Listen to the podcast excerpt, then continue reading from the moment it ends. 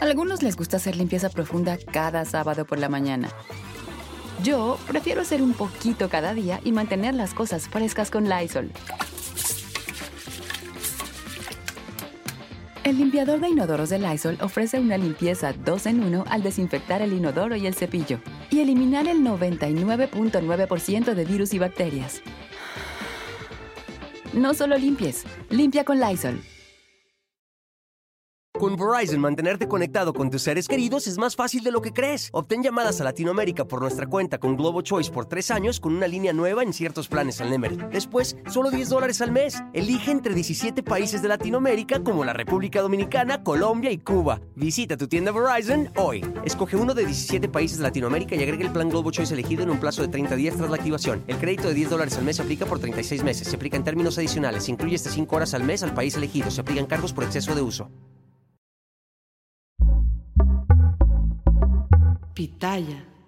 Bueno, el pasado jueves hablé en este mismo espacio sobre la crisis de violencia, feminicidios y magisterial que vive el estado de Oaxaca, que ahora gobierna el morenista Salomón Jara.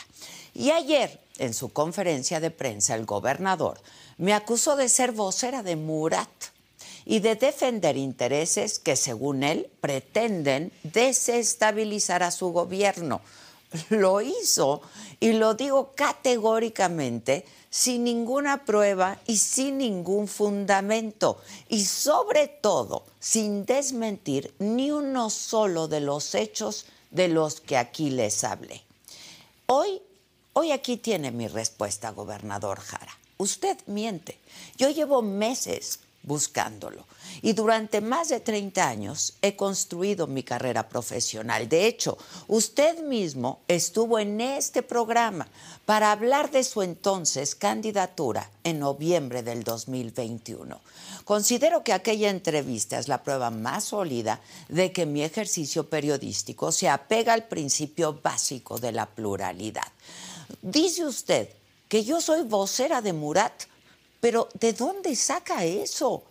Lo hace sin aportar, insisto, una sola prueba, creyendo que su sola investidura basta para hacer que sus dichos se conviertan en una verdad inobjetable. Además, me recrimina a mí que para hablar de las movilizaciones de la sección 22 de la Coordinadora Nacional de Trabajadores de la Educación, la CENTE haya entrevistado a su actual dirigente, Jenny Araceli Pérez, olvidando que es la misma con la que usted se ha sentado a negociar.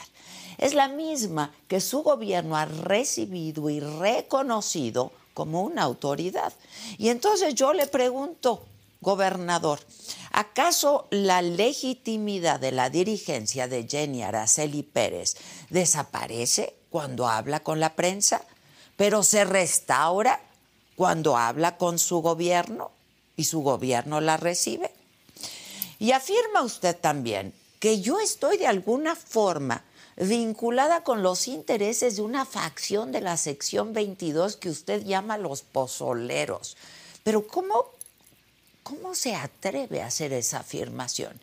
Y que son ellos quienes están desinformando a las bases del magisterio para recuperar presuntos privilegios de la era de Murat.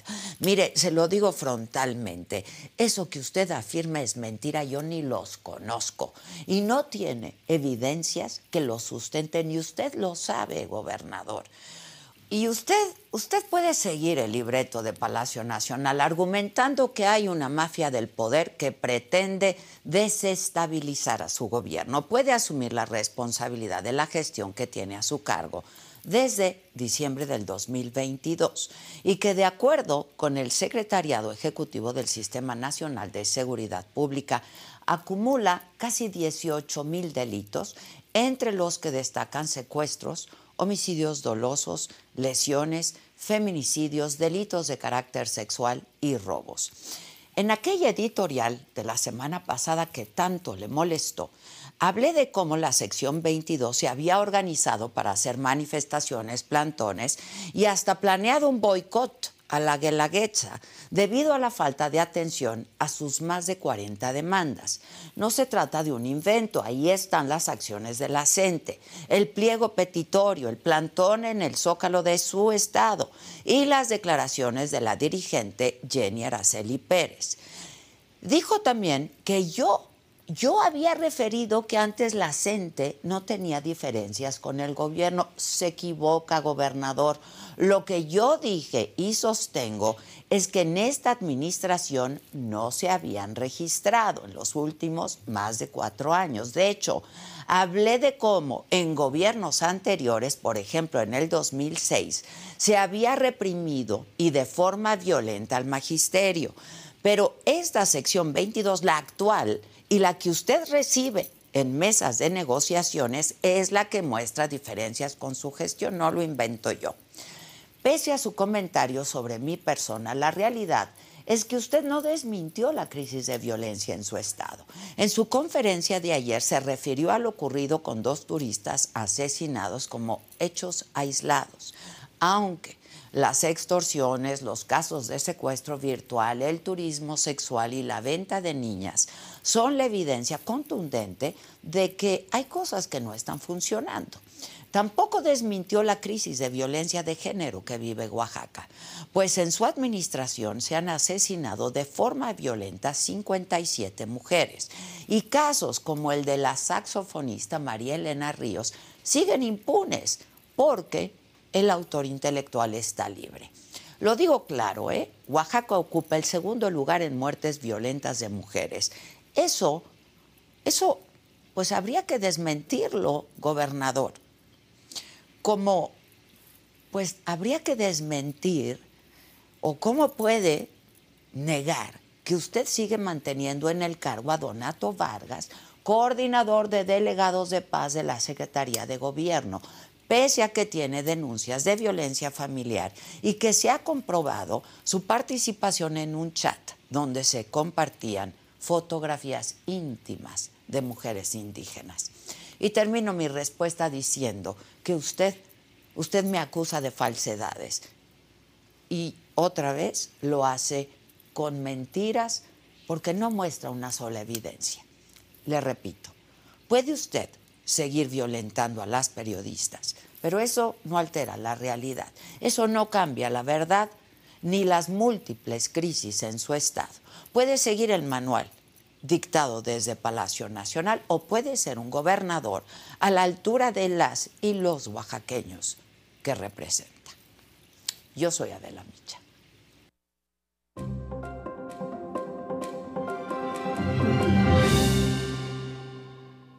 Hola, ¿qué tal? Muy buenos días. Los saludo con muchísimo gusto y que es martes, martes 23 de mayo. ¿De qué estaremos hablando hoy?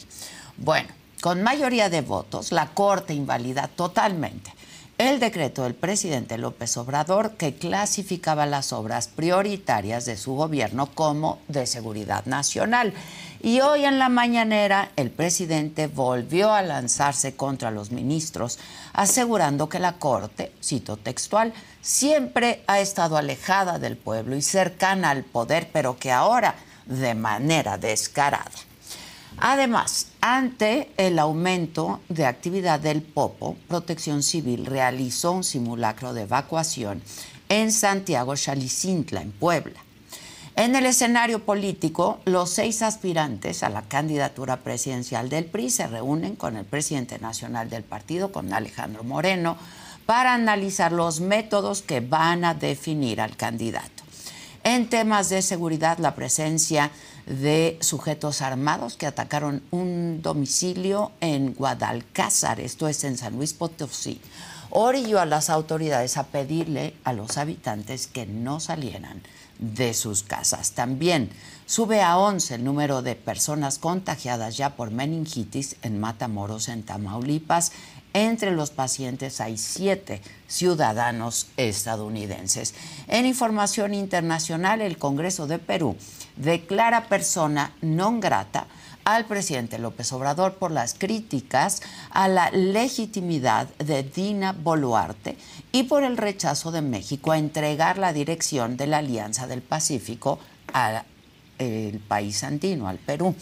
En los otros temas, el actor Harrison Ford llora luego de ser ovacionado en Cannes por su personaje en Indiana Jones.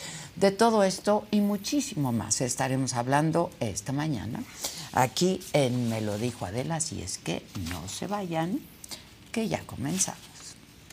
Algunos les gusta hacer limpieza profunda cada sábado por la mañana. Yo prefiero hacer un poquito cada día y mantener las cosas frescas con Lysol. El limpiador de inodoros Brand New Day de Lysol limpia y desinfecta el inodoro y el cepillo, eliminando el 99.9% de virus y bacterias con una fragancia que lleva tus sentidos a un paraíso tropical. No solo limpies, limpia con Lysol.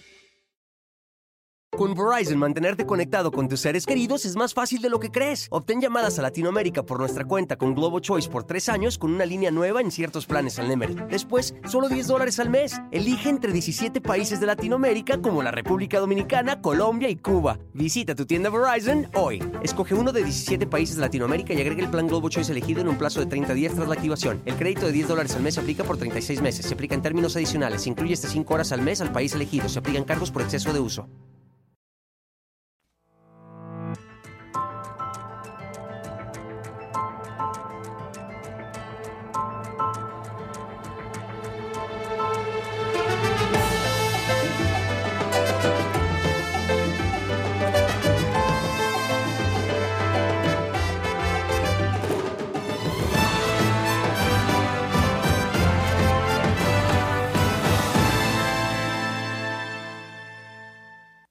Como les decía al principio, el gobernador del estado de Oaxaca, Salomón Jara, me ha acusado, pues falsamente y sin evidencias, de ser vocera de Murat para presuntamente yo, aquí humilde y modestamente, desestabilizar a su gobierno. Esto dijo. Y en alianza con Murat, han empezado a actuar para desestabilizar al gobierno. Y lo hacen con saña, porque ahora que habló la vocera de Murat, la señora Adela Micha, haciéndole una entrevista al la dirigencia, a Jenny, a la secretaria general, pues para decir, oigan, en el pasado no había habido esto. Y ahora el gobierno de la 4T se viene cayendo porque ahora sí lo hacen. Pues es porque tanto José Murat, lo digo abiertamente, está metido aquí con los pozoleros, haciendo alianza por los privilegios que tuvieron en la administración pasada. Insisto, yo no dije eso, gobernador. Y lo que ocasionó su molestia es que en mi editorial del jueves pasado hablé sobre las movilizaciones de la sección 22 de la Coordinadora Nacional de los Trabajadores de la Educación, la CENTE, quienes acusan que sus demandas no han sido resueltas por el gobernador Salomón Jara. De hecho, ayer la sección 22 instaló un plantón en el Zócalo de Oaxaca para exigir la reinstalación de una mesa de diálogo nacional y comenzó con un paro de labores de 48 horas, pero amagan con irse a paro indefinido.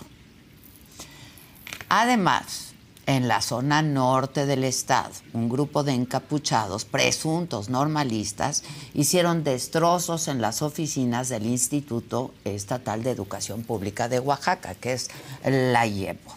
Así es que, pues, la situación en el estado parece estar subiendo de tono y pues se agregan cada vez más variables.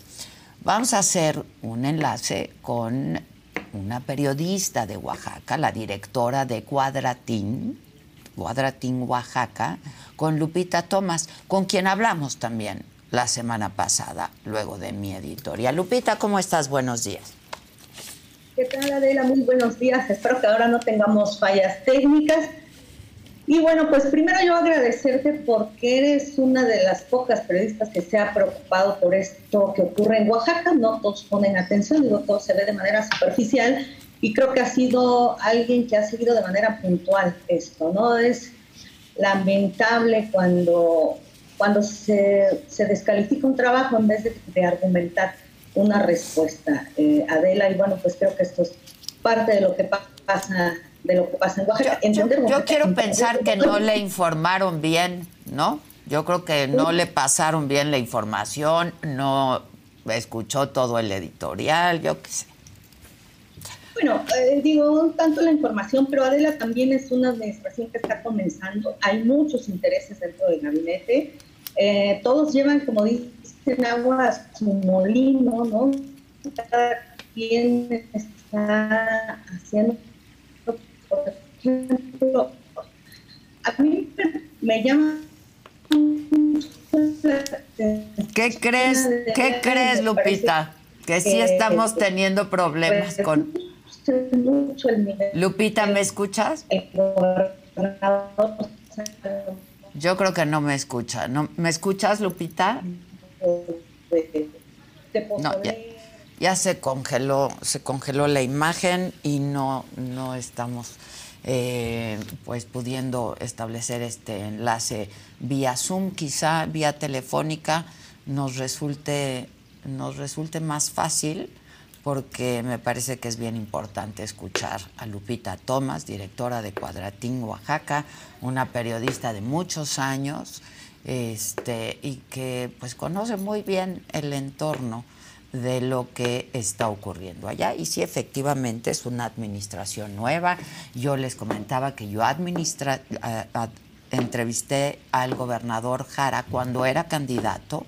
Este, estuvo en este mismo espacio y lo he buscado varias veces. Desde entonces eh, le pedí una entrevista, que nos reunamos, que me explique lo que está pasando, ¿no? Este, y no me ha sido posible. En fin, Lupita, yo creo que mejor lo hacemos por teléfono, si te parece. Sí, Adela, espero que ahora sí ya la comunicación sea más fluida. ¿Sí me escuchas? Yo te escucho perfectamente. Ahí te, yo también, perfectamente. Sí, yo, yo te comentaba que, bueno, pues son estos intereses que se mueven en, en el interior del gabinete Adela. Cada quien está llevando agua a su molino es muy claro, por ejemplo, esta vinculación que tienen algunos personajes como el secretario general de gobierno con algunos eh, pues actores que antes fueron del PRI, ellos mismos han estado negociando incluso con el mismo José Murat, que es papá de Alejandro Murat, el exgobernador de Oaxaca, son pues nuevo, vaya, ¿no? Él digo como actores creo que pues claro, pues no no es no es nada nuevo. Si, cuestionan eh, un diálogo periodístico, pues imagínate que no pueden hacer en el interior con estas relaciones políticas. Pero bueno, ya será el gobernador eh, está escuchando eh, voces que yo creo que lo están mal informando. Y esto, Adela, es muy riesgoso para lo que viene, porque bueno, pues finalmente ya a partir del 15 de marzo, pues sí, hay, de, de mayo, perdón, el magisterio oaxaqueño tiene ya definida un plan de acción, como le llaman, ¿no? Y que considera incluso pues esto que mencionas, el paro indefinido y también el voto de la guerrera, que tampoco es nuevo, Adela. O sea, finalmente quien no conoce el movimiento magisterial puede decir, uno, que lo maneja una sola persona, ¿no? En este caso, como dicen ellos, bueno, pues es que no se movilizaban porque recibían eh, recursos. A mí no me consta si recibieron o no. Lo que sí te puedo decir es que en la administración pasada, la administración de Alejandro Murat, Claro que hubo protestas, lo que no hubo fue un paro de actividades y no se vio en el Zócalo y las cuadras del centro histórico pues ocupadas por este movimiento magisterial, pero bueno, hubo también movimientos de normalistas, movimientos de jubilados. Es, la sección 22 es un ente bastante eh, activo en sus movilizaciones. Lo hicieron con Gavino, lo hicieron, este, pues bueno, con el mismo José Murad y demás. Y bueno, ahora, Adela, el ofrecimiento que tienen del, gobierno al magisterio, que eso es parte de lo que se está revisando, Pues bueno, habría que revisarlo desde varias perspectivas. El gobierno de Salomón Jara está proponiendo hacer una nueva ley estatal de educación pública. Ese es un ofrecimiento. La otra es la abrogación del decreto de julio de 2015 que publicó el gobierno de Gabino Cue. Tú entrevistaste a Adela Gabino pues, cuando ocurrió esa situación.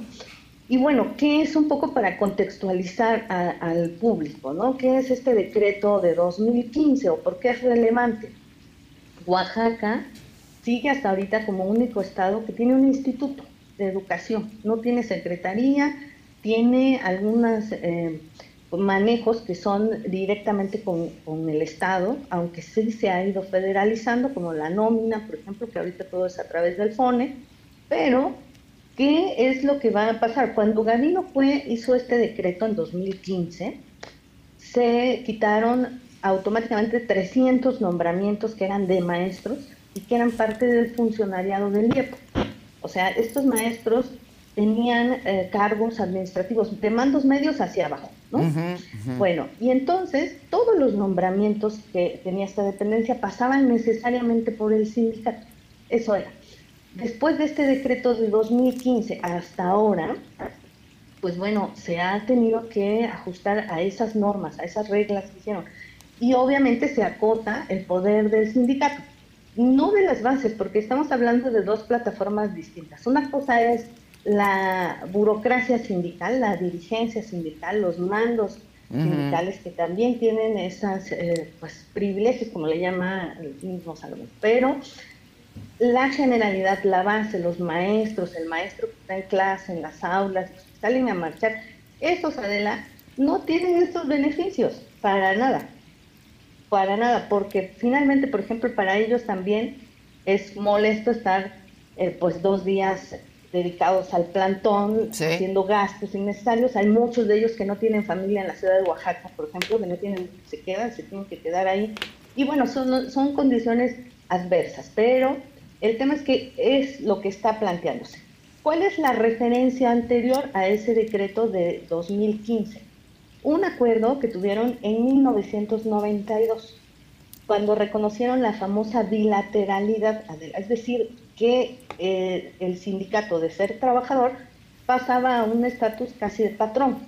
O sea, esta política educativa que se terminó en 2015 y que ahora dice Salomón, vamos a abrogar el decreto de 2015, vamos a hacer una nueva relación pero también habla de esta bilateralidad. Lo que no se ha dicho es si les va a regresar esos cargos que tenían los sindicatos al IEPO o cómo va a ser esta situación. Esto apenas lo dijo ayer Adela, la conferencia que ya mencionabas tú. Sigue la movilización porque es un acuerdo que tiene el magisterio y la siguiente semana va a tener un paro de 72 horas, es decir, este es de 48 horas Ahorita ya hay presencia del magisterio en la terminal de autobuses ADO, que es una de las principales este, pues, eh, terminales para la movilidad en la ciudad de Oaxaca. Y también está cerrado el crucero del aeropuerto, que finalmente, pues bueno, no toman las instalaciones, pero sí afectan. ¿no? En la movilización pasada hubo 10 vuelos que fueron cancelados pero como te decía yo, esto es parte ya de un acuerdo que hicieron. Hay documentos que están eh, publicados en su página de la sección 22 y que eh, pues eh, considera esta, esta, este avance de la movilización.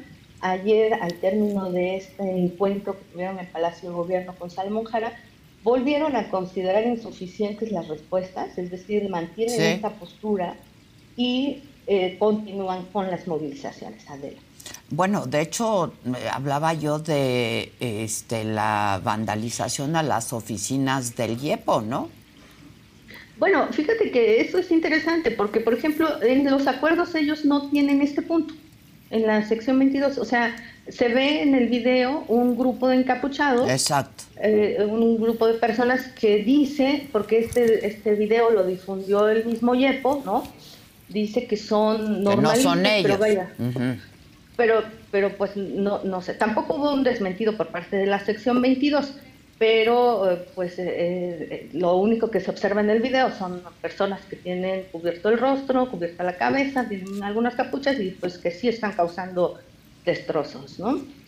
En, el tema, pero esto, esta actividad, por llamarla de alguna forma, pues no, no está considerada en su plan de acción del magisterio. Ya. Llama esto la atención. Ahora, la idea es que sigan las negociaciones, ¿no? Eh, dado que pues el gobernador dijo ayer que este pues hacía un llamado al magisterio para construir una, una nueva ley educativa en el estado, esto que ya mencionabas, Lupita. Sí, es, es, uno de los puntos con los que él eh, da respuesta, porque según lo que ha dicho la mayoría son puntos que ve a nivel de la federación, pero bueno, pues se los pone sobre, sobre la mesa. Y esto, Adela, que maneja el magisterio, tampoco es nada nuevo. Ellos han hecho este tema de negociación, movilización, como ya te lo comentaba yo antes. Es decir, hacen una protesta y continúa la mesa de negociación. Lo que le están pidiendo al gobernador es que se haga no una mesa en el Estado, sino una mesa nacional donde esté la SEP y continúen pues con esta con esta mesa nacional, ¿no? Que es la que mencionabas también al inicio de este comentario. Ya. Ahora, ¿esto podría derivar en un boicot a la Guelaguetza? Porque esa es otra de las preocupaciones, ¿no, Lupita? No, bueno, eh, de hecho, te digo, en este, en este documento, en este documento que publicó la sección 22 el pasado 15 de mayo está eh, la posibilidad de este boicot a la guelaguetza. Es algo que no está, o sea, ellos hacen sus, su pronunciamiento, su plan de acción, este, y dentro de este plan de acción está el boicot a la guelaguetza, pero todavía puede pasar mucho, pues precisamente por eso es el proceso de negociación, para que sepan si eh, si los que están negociando, Adela, porque también hay que mencionar que el tema de la eficacia pues no se ha visto mucho, ¿no? Con el tema del magisterio, yo creo que también es parte de lo que deben analizar ellos como gobierno, que no están dando los resultados esperados. O sea, imagínate, si ya hicieron estos paros escalonados, pues bueno, si llega a un, a un boicot o si llega a un paro indefinido, pues también habría que revisar ahí cuál es el esquema que están llevando los negocios, los que están haciendo esta negociación. La negociación. Es, Sí, ahora el gobernador habló también sobre presuntas irregularidades en la anterior dirigencia de la sección 22, Lupita. Este, ¿Esto qué significa? Porque pues en realidad las diferencias han sido con la actual dirigencia, ¿no? Bueno, la actual dirigencia también tiene poco de haber llegado. Que acaba de entrar, igual que el gobernador, ¿no?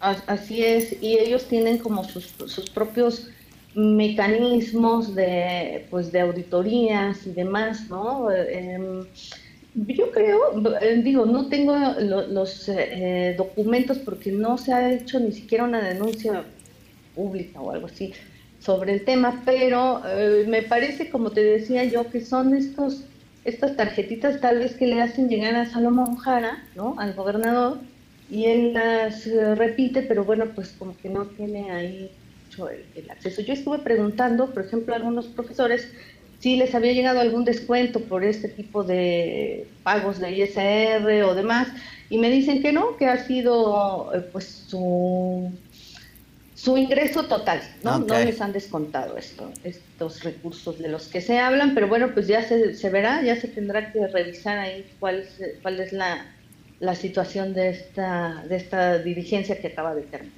Este, Lupita, eh, la semana pasada que hablamos, comentamos eh, los problemas de violencia en el Estado, ¿no? Y violencia de género en el Estado. ¿Dijimos algo equivocado al respecto? Por supuesto que no, Adela. Eh, las cifras están avaladas por algunos organismos en Oaxaca como Consorcio, como GES Mujer, que son organismos muy serios y que han estado trabajando eh, pues en pro de estos derechos. Ellas han manifestado una preocupación por el incremento de violencia feminicida en el Estado, que hasta ahora, bueno, al día que se hizo el recuento, pues eran 57 muertes violentas de mujeres Ah, yo te comentaba que, bueno, pues un 25% aproximadamente se ha visto en el interior de los hogares, es decir, hace falta ahí una política que integre al tema de, la familia para reducir estos índices de violencia y un análisis como más, más serio, ¿no? Yo creo que eh, las cifras están ahí, eh, ni tú, ni yo, ni las que hacen las cifras, pues asesinamos mujeres. Pues sí, sin duda. Y ojalá se incluya este tema en el plan estatal de desarrollo que va a presentar el gobernador Jara, ¿no? Bueno, y que lo presenta hoy, Adela, porque el, el programa pasado pues todavía no se tenía ni fecha, ni se sabía cuándo, ¿no? Eh, hoy anunciaron que se va a presentar y bueno, pues, pues habrá que que analizarlo después cuando lo presente. Ojalá que sí, ¿no? Ojalá que sí. Este, otra cosa, eh, ¿a qué se refiere el gobernador con pozoleros? Bueno, es que yo te digo que es un nivel bastante burdo, bastante muy, muy, muy corto, ¿no? Es una pena, pero bueno, pues es una pena que lo haga el gobernador. Quizá, este, no sé, entre los grupos magisteriales puedan entenderlo, qué cosa es, ¿no? Eh, yo lo que creo es que eh, tendría que dirigirse con respeto, porque se supone que tiene la investidura de gobernador, dirigirse con respeto a una base magisterial donde hay trabajadores, personal de la educación y bueno, pues, pues no se vaya estas, insisto, estas tarjetitas informativas que le hacen llegar y que lo reducen de, de nivel en el diálogo, Adela, porque por una parte habla de diálogo, de apertura, y pues por la otra se refiere de esta manera a, personas, pues si bien son públicas, pues bueno, también creo que tienen un nombre, ¿no? Un nombre y una representación. Bueno, pues yo te agradezco mucho eh, que puedas hablar con nosotros y si te parece en los próximos días comentamos lo que presente hoy el gobernador, si te parece, en el Plan Estatal de Desarrollo. Gracias, Adela, como siempre, te mando un abrazo. Igualmente. Para tu trabajo periodístico. No, muchas gracias, eh, igualmente, con todo respeto. Muchas gracias y admiración. Gracias. Hasta pronto. Gracias, Lupita. Bueno, eh, a ver, en su conferencia de ayer, el gobernador Jara también señaló con nombre y apellido al diputado de Morena, a Irán Santiago, como uno de los miembros de los pozoleros, que yo sigo sin entender por qué les llama así o quiénes son. Y es un grupo que presuntamente estaría desestabilizando al magisterio para ponerlo en contra del gobierno en turno. Los acusó de tener acuerdos en lo oscurito con el exgobernador Murat. No sé si se refiere a Alejandro Murat, a José Murat, a los dos, que si son lo mismo. Y bueno, pues eh, al menos José Murat es una figura eh, pues muy importante y con mucho poder en el Estado hasta el día de hoy. Así lo dijo el gobernador Jara en Oaxaca. Estos señores pues vendían con Murat la estabilidad política, vendían las cosas de que no se movilizarían, no, no harían nada a cambio de prebendas, a cambio de acuerdos. Ahora esos grupos, ese grupo minoritario que se integró entre Loílo López Hernández, Genaro Martínez y Irán Santiago, mejor conocido como los pozoleros, pretenden desinformar y confundir a las bases, a la sociedad, buscando recuperar sus acuerdos oscuros y sin importarles el mejoramiento de la educación de nuestras niñas y niños. Tenemos pruebas de cosas que realizaron durante su periodo estos ex líderes de la sección 22 algunos les gusta hacer limpieza profunda cada sábado por la mañana. Yo prefiero hacer un poquito cada día y mantener las cosas frescas con Lysol. El limpiador multiusos de Lysol limpia y elimina el 99.9% de virus y bacterias. Y puedes usarlo en superficies duras no porosas de la cocina, baño y otras áreas de tu casa. No solo limpies, limpia con Lysol. Con Verizon, mantenerte conectado con tus seres queridos es más fácil de lo que crees. Obtén llamadas a Latinoamérica por nuestra cuenta con Globo Choice por tres años con una línea nueva en ciertos planes al Nemery. Después, solo 10 dólares al mes. Elige entre 17 países de Latinoamérica como la República Dominicana, Colombia y Cuba. Visita tu tienda Verizon hoy. Escoge uno de 17 países de Latinoamérica y agrega el plan Globo Choice elegido en un plazo de 30 días tras la activación. El crédito de 10 dólares al mes se aplica por 36 meses. Se aplica en términos adicionales. Se incluye hasta 5 horas al mes al país elegido. Se aplican cargos por exceso de uso.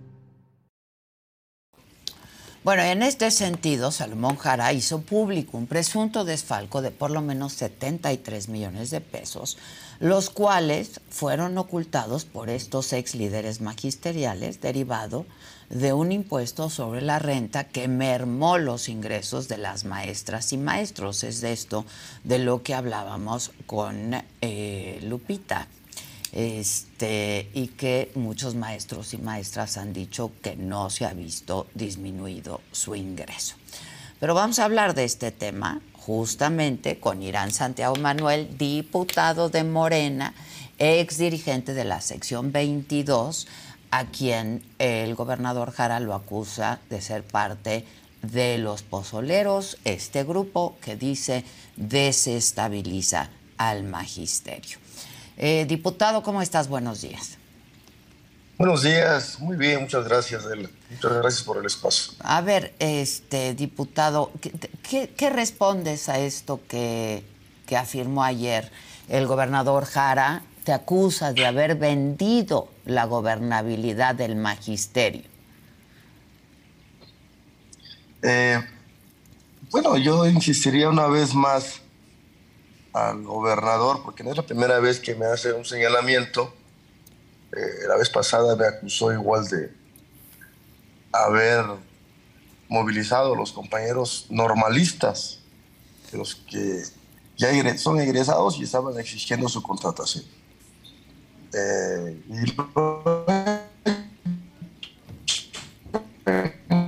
no, no sé qué está pasando, supongo que porque este, no sé si tú me escuches a mí, yo supongo que como vas en, en traslado, quizá por eso es que eh, no podemos tener eh, buena comunicación contigo, pero si nos permites, en este momento igual te llamamos por teléfono y seguimos con esta, eh, con esta conversación a ver qué le respondes pues al gobernador Jara. Es Irán Santiago Manuel, diputado, les decía, de Morena, que también el gobernador Jara acusa de que obtuviste tu diputación, Irán, no sé si ya me escuches, eh, por acuerdos en lo oscurito, ¿no? Este, se nos cortó y tú pensabas responderle a, esto que ha acusado el gobernador Jara. Sí, así es.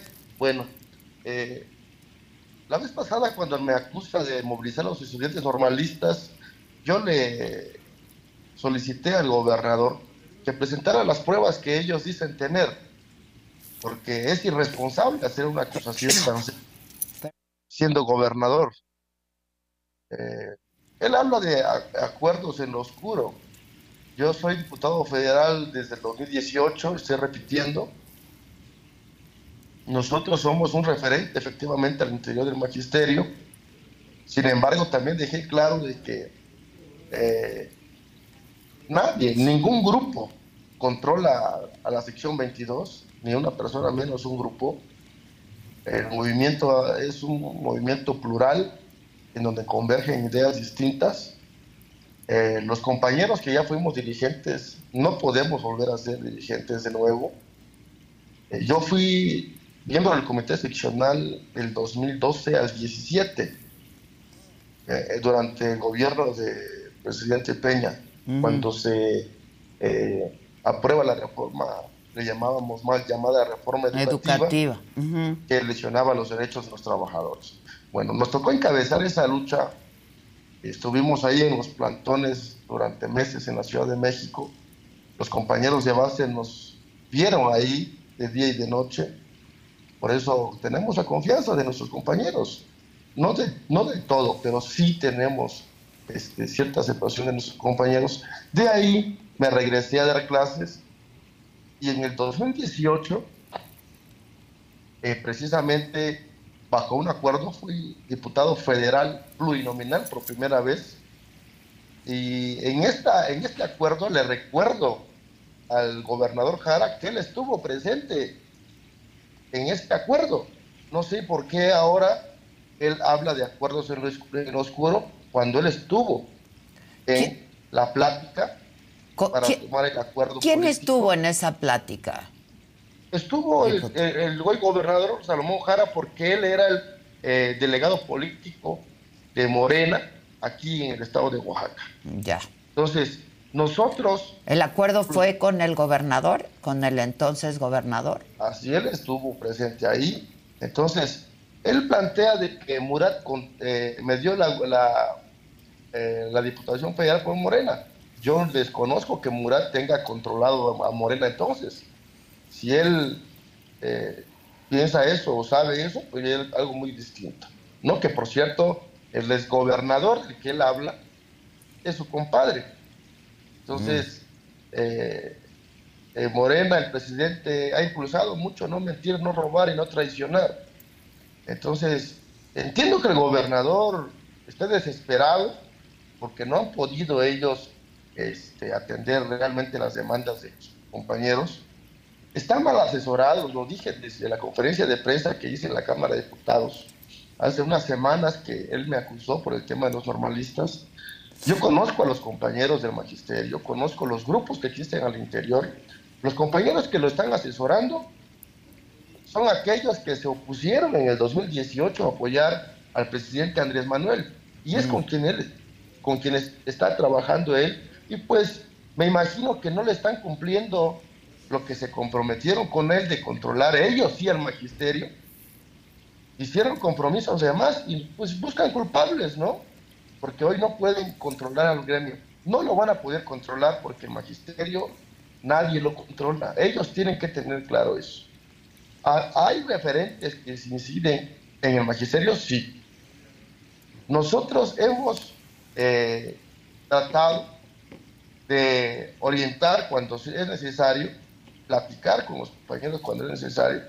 Pero actualmente hay una dirigencia nombrada recientemente. Sí, sí, sí. De Jenny Araceli Pérez. ¿Qué, ¿Cómo ves su liderazgo y, cómo ves las actuaciones de la sección ahora, encabezada por Jenny? Yo siempre he respetado la dirigencia del movimiento porque de ahí vengo. Este, los compañeros, quiero pensar que están haciendo lo mejor de sí en lo que aprenden realmente cómo se dan las cosas al interior y cómo se dan las cosas en la dirigencia de la sección 22, llevan meses apenas. Eh, vemos de que traen una buena relación con algunos compañeros, con el gobernador, qué bueno. Sin embargo, desconoce el gobernador cómo realmente eh, se toman las decisiones en el movimiento. Ellos piensan que controlando o cooptando tal vez a dos, tres dirigentes van a poder controlar a la sección 22. Están equivocados. La sección 22 toma acuerdos colectivos en asambleas en donde los delegados que representan a la base magisterial asisten a la asamblea estatal. Eh, se consulta a cada maestro de las escuelas, votan, dan su opinión representantes llegan a la asamblea con el mandato de las bases, ¿qué es lo que van a decidir? Entonces, eh, nos acusa el gobernador, me imagino que mis compañeros maestros que no le cumplen, insisto, pues están buscando culpable y el conejillo de India que encontraron, pues es su, servidor, porque es el que está ahorita en el escenario nacional. ¿Por qué? Porque también este, desde el periodo anterior no coincidimos con el gobernador, porque yo apoyaba a la compañera Susana Har porque pensábamos de que ella era la mejor opción para gobernar Oaxaca. Eh, entonces, y como no nos disciplinamos con, Salomón Har, pues empieza a señalarnos, empieza a, a hostigar incluso. Fíjese que hoy me preocupa mucho eh, las prácticas que están utilizando para eh, controlar las manifestaciones. Y lo voy a decir con toda responsabilidad. No, no, no, no. Es muy complicado revisar el gabinete que tiene el gobernador. Tiene gente que tiene cuentas congeladas por la, por la inteligencia financiera. Tiene gente que está relacionado con el crimen organizado. Él sí pagó cuotas y favores. ¿eh? El hoy director del IEPO fue el expresidente municipal de Juchitán de Zaragoza, de donde yo soy original. Y prácticamente fue quien financió parte. Por eso la cuota de haberle dado la dirección del IEPO. Entonces, ¿cómo el gobernador se atreve a hacer ese tipo de afirmaciones cuando él, a todas luces, tiene un nepotismo tremendo en el estado de Oaxaca? impone a su secretario particular como presidente del Comité Estatal de Morena, a su hijo como secretario de organización del Comité Estatal de Morena, manda a su hija eh, como secretaria de eh, pueblos originarios del Comité Nacional de Morena. O sea, ¿acaso no hay ningún otro compañero de Morena que pueda ocupar esos cargos? Cuando el presidente eh, ha dado un ejemplo claro de que amigos o familiares deberían respetar y ellos no lo están haciendo. Entonces, eh, tiene un gabinete de compañeros y compañeras que solamente le dicen sí a todo. No, ellos solamente quieren tener a gente que, sola, que solamente obedezca instrucciones, que no cuestione, que no analice, que solamente vaya a hacer tareas. Nosotros no somos de eso. Entonces, no hemos coincidido y no creo que coincidamos con el gobernador, porque nosotros somos críticos. El movimiento magisterial que de donde vengo nos ha enseñado a ser críticos y autocríticos. Y no vamos a permitir de que pues nos, nos estén prácticamente orillando, condicionando. Nosotros vamos a seguir en la lucha porque así eh, es lo que hemos aprendido. Y la frase que nuestra compañera maneja creo que está bien dicho y gobierne quien gobierne, los derechos se defienden. Yo en mi papel de diputado federal en el Congreso puedo revisar las leyes que he votado. Hay ocasiones que no coincido con propuestas, con las propuestas que se dan eh, desde la federación y no las voto, porque no coincido. Creo que mis compañeros legisladores han, respetado también eso, porque hay gran libertad en el interior de la bancada. Diputado, este, entonces tú tienes relación, buena relación y hablas con la actual dirigente de la sección 22. No tengo comunicación con la, con, la compañera, honestamente no. Nosotros este, somos un referente distinto, eh, confiamos en que los compañeros que de alguna manera han coordinado con nosotros, le brindamos por supuesto el voto de confianza a la compañera pero ellos llegan y nosotros dejamos que actúen, ¿no? Cada quien tiene la libertad de tomar las decisiones que, que, Pero me decías, son de un grupo distinto. Sí, sí, nosotros somos un referente distinto al interior del magisterio. Ya. Ahora, ¿qué ves que pueda ocurrir? ¿Cuáles son los escenarios que ves? ¿Puede esto eh, elevarse? ¿La tensión puede elevarse entre el gobierno del Estado y el magisterio? ¿Pueden boicotear la Guelaguetza? ¿Qué, ¿Qué escenario ves? Eh, no creo que llegue a tanto, honestamente. Eh, lo que pasa también es de que insisto, está mal orientado el gobernador. Incluso a los normalistas nos orientó de que él daba los pasajes, los autobuses, para que en vez de que se movilizaran en Oaxaca, fueran a hacer relajo en México. Imagínense, cuando él debería ser la primera barrera del gobierno federal si somos del mismo partido. Ahora, a los maestros prácticamente los grupos con quienes él se lleva y a quienes él sí financia, al interior del magisterio, igual impulsaron que el acuerdo fuera que los maestros se fueran a, movilizar a la Ciudad de México mm. y no aquí en el estado de Oaxaca. Entonces, eso a todas luces es alta traición al presidente, pero bueno, él mantiene su posición, quiere eh, llevar una estrategia distinta. Sin embargo, considero que los compañeros son razonables y no creo que llegue a, a ese punto de la guelaguetza, falta todavía para eso. Ahora, yo hablaba eh, hace unos minutos de el, pues la figura tan importante y el poder que parece seguir teniendo José Murat y los Murat en el Estado. Este, ¿Cuál es la verdadera dimensión de esto y el verdadero poder que tienen en el Estado? Pues eh, yo no podría opinar eh, si sí o no, porque pues no lo vemos nosotros. Nosotros nos manejamos en un esquema distinto. Eh, prácticamente nosotros no nos metíamos en, el asunto electoral, si ustedes revisan. Sí los maestros de ciertos grupos en su momento también tuvieron la oportunidad de proponer en su momento a compañeros legisladores locales, ¿no? Incluso, por ejemplo, a partir del 2006 estuvo el compañero eh, Flavio Sosa como legislador, estuvo Zenén Bravo, de los compañeros de la Unión de los Trabajadores de Educación de la UTE, que están ahorita con el gobernador, estuvo el compañero Fernando Lorenzo igual como legislador, una negociación que se dio también en el 18, que por cierto no le cumplieron a Salomón en su momento lo que le habían prometido. ¿eh? Y, también, valga, ya que estamos dando esta vuelta de nuevo, eh, me atrevería también a recordar el gobernador de que él también fue parte del proceso en el 2016 cuando nosotros impulsamos el voto de castigo en contra del Pacto por México. Lo agradeció, lo agradeció mucho porque era el candidato a la gubernatura. Él mandó a, él pagó 200 mil copias de los volantes que nosotros repartimos en el Estado. Entonces me sorprende de que el gobernador pues, se atreva a hacer acusaciones de esta naturaleza cuando él ha sido partícipe de los propios acuerdos. Yo soy diputado de Morena y gracias al partido y a los compañeros que han confiado en nosotros, pero no, pero no del PRI. Vaya, creo que Entiendo, eh, entiendo. Es público. Bueno, tampoco pareciera que el exgobernador es, fue priista, ¿no? Este, prácticamente entregó el Estado. Este, ahora, dime algo, diputado. Eh, ¿Quién es, existe este llamado grupo de los pozoleros? O, ¿Quiénes ah. son? Ok, qué bueno que nos da la oportunidad de aclarar ese concepto.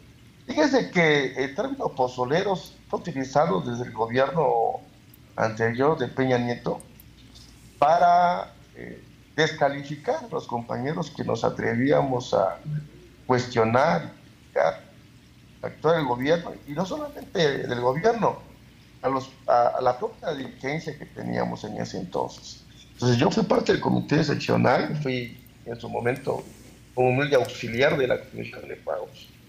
Eh, no tuve una cartera ni siquiera titular, ni siquiera fui de la Comisión Política, no fui secretario general. O sea, mi, espacio se debe a otras cosas, ¿no? Entonces, eh, cuando surge este, este concepto de los pozoleros, se ha utilizado para descalificar a compañeros no solamente de este referente, dejo claro, han descalificado a compañeros de otros grupos del magisterio utilizando el mote de los pozoleros. Mm. Cuando un compañero empieza a criticar las acciones de ciertas figuras, no, pues es pozolero. Que impulsan acciones, movilizaciones importantes, que son pozoleros. Que no están rindiendo a sus intereses, pues son pozoleros. ¿no? Entonces, asimismo han descalificado a compañeros de la Unión, a compañeros incluso magonistas, a compañeros que le llamamos Codemos, de varios grupos que existen aquí. Los han descalificado en la medida de que se oponen a sus intereses. Entonces, si hoy la posición de la mayoría de los maestros no coincide con el gobernador Jara, prácticamente no tuvo también este, pues la legitimidad del pueblo, ¿no? Creo que eso es bien sabido. Él se atrevió desde antes a afirmar que iba a ser gobernador con sin el magisterio. Y era claro que lo iba a hacer porque Morena estaba bien posicionado. Ya. Ganó, Morena la gubernatura, no Salomón Jara. Ahora. Entonces, y, la votación que tuvo menos del 30% de la votación del pueblo, pues, yo creo que la abstención fue lo más evidente de un mensaje político no solamente a Morena, sino a la clase política nacional y de todos los partidos. Ahora, este, sobre este desfalco que, este, que, del que habló el gobernador también el día de ayer, de la dirigencia anterior, que fuiste tú de la sección 22, habla de un desfalco de 73 millones de pesos. ¿Tú sabías ya de esta investigación? No sabía de, un desfalco de investigación de ese tipo. Insisto, yo estuve en la dirigencia del 2012 al 2017. Ah, hasta el 2017. entonces hablaba del anterior. entonces, esta dirigencia al que se refiere es del 17 al 22, creo, que se cambiáramos, ¿no? En el cual yo ya no fui parte de esa dirección seccional. Sin embargo, este, eh, los compañeros que hayan eh, hecho un acto ilícito, pues tendrá que responder con, con responsabilidad que hayan cometido este, de estar haciendo ese tipo de cosas. El movimiento magisterial tiene sus propias formas. Se cuando hay un acto de corrupción se investiga y eh, se sanciona los compañeros. En una ocasión, incluso en un evento, congreso del magisterio, a su servidor lo acusaron de haberse robado un cheque de 10.500 pesos. Se formó una comisión, se fue al banco, se checó quién cobró el pago y se demostró de que no era cierto.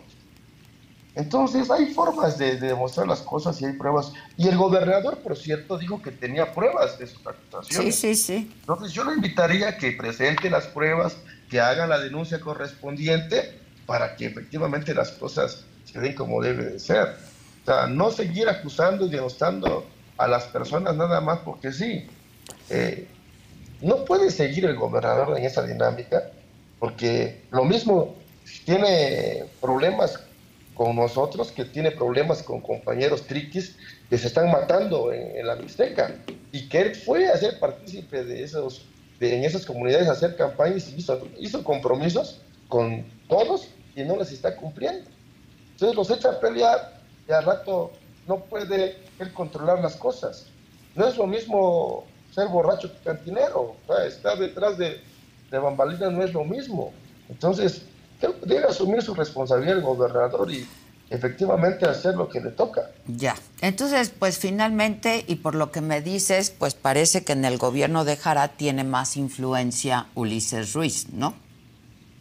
Pues tiene mucha gente de Ulises, ¿no? Por ejemplo, aquel que le dicen Charbelín, el secretario, eh, de secretario general de gobierno de aquí del estado de Oaxaca, sí. le dicen Charbelín, precisamente porque es el apodo que le dijo, que le puso Ulises Ruiz. Incluso hay un video, que se los puedo mandar a ver si se lo hacen recordar, donde Ulises le dice que le ha dado chingo de lana y que llevara a su mamá a Cancún a pasear. Mm. Entonces, a rato lo subo a las redes para que también ellos eh, les refresquemos la memoria de que no pueden estar hablando de corrupción cuando ellos han estado metidos en muchas cosas que el mismo pueblo lo sabe, por eso la mayoría de los oaxaqueños no quería que él fuera el gobernador, quería que fuera otra persona. Desconocemos por qué el partido decidió que fuera él. Pero bueno, eso también somos respetuosos de las decisiones del partido. Nosotros eh, más que morenistas nos consideramos López Obradoristas, coincidimos con el proyecto de Andrés y porque también estratégicamente lo vimos como una oportunidad de parar la reforma Ya. por eso nosotros nos orientamos pues, para allá. Vamos a ver, este, pues qué propone el gobernador, ¿no? Como una nueva ley educativa en el estado. Vamos a ver qué es lo que lo que propone. Te agradezco mucho, Irán. Gracias. Igual le agradezco mucho el espacio. Muchas gracias, diputado. Muchas gracias. Bueno, vamos a cambiar de tema. El volcán Popocatépetl sigue en amarillo fase 3. Las clases se mantienen de manera virtual en 40 municipios de Puebla. Además, esta mañana reanudó actividades el aeropuerto Hermano Cerdán de ese estado de Puebla. Pero para saber cómo va la situación allá, hacemos un enlace con Abel Cuba, reportero que se encuentra ahí en uh, Cuilotepec, que es la comunidad más cercana al Popocatépetl eh, en Puebla. ¿Cómo estás, Abel? Buenos días. ¿Qué tal, Adela? Muy buenos días. Como bien lo informas, estamos en la comunidad de Santa Catarina, Cuilotepec. En la comunidad pertenece al municipio de Tochimilco, aquí en el estado de Puebla. Es una de las comunidades más cercanas al Popocatépetl, a mis espaldas. Eh, no sé si se logra percibir un poco eh, lo que es el volcán. Sin embargo, ya que eh, por las condiciones de lava que esta mañana eh, exhaló, pues eh, se, está, se está opacando un poco. Sin embargo, pues esta comunidad se encuentra a 9 kilómetros, 9, 11 kilómetros del cráter del Popocatépetl. Es apenas una comunidad de apenas 600 habitantes. Sin embargo, pues aquí la zona está muy tranquila todavía, a pesar de que ha tenido mucha intensidad el volcán desde hace ya algunas semanas y algunos meses. Aquí la comunidad y los pobladores dicen que están eh, tranquilos. Aquí la señal no llega muy bien eh, este es un eh, pues es lo que el, problema que tienen las comunidades, la comunidad aquí este, de, de, de, la señal. Sin embargo, Adela, te comento que esta mañana nuevamente el volcán emitió una gran fumarola de, eh, compuesta de vapor de agua y de ceniza. los, de acuerdo con las autoridades del Estado y de Protección Civil, esto implica pues que la, dispersión de la ceniza o se vaya al suroeste hacia el norte hacia el norte de la zona de Tehuacán e incluso llegue hacia el norte de Oaxaca. Eso lo informaron esta mañana las autoridades de protección civil. El semáforo de alerta volcánica es a partir de este momento, se cambia acuerdo a Senapred y pues...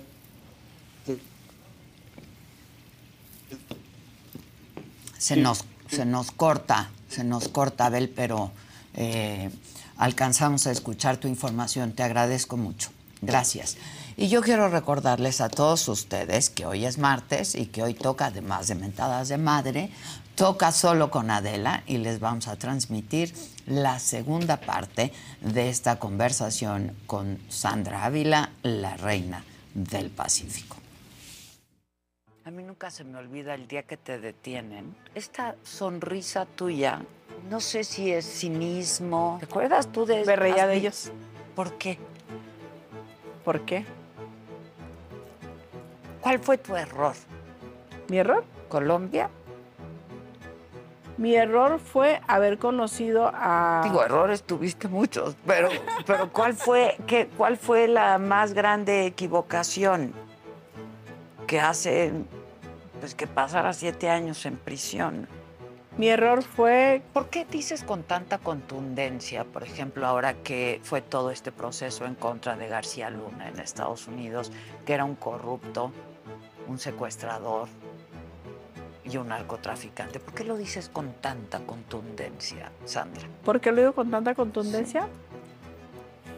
Dilo, porque tampoco se vale señalar a alguien solo por escuchar, ¿no? no porque también, ¿qué? A lo que yo voy es... Empresarios también secuestran. Está bien, pero el que otros lo hagan no quiere decir que esté bien hecho. No, está bien hecho. O sea, estas balaceras, niños escondidos abajo de un pupitre porque hay balaceras.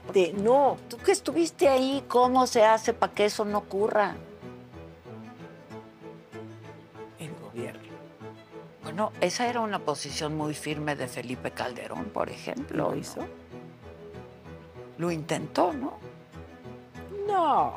Felipe, Felipe estaba bien metido con el narco. Sandra, también. Es muy grave lo que estás diciendo. Pero ¿cómo, cómo, cómo? Lo viste, lo viviste. Porque lo vi, lo viví, lo oí. ¿Qué opinas de este gobierno? ¿Tienes opinión? Creí que iba a ser mejor. No es lo que yo creí. La droga nunca fue lo tuyo, ¿verdad? No. Nunca. Digo, consumirla. No, no. Porque lo demás sí fue lo tuyo.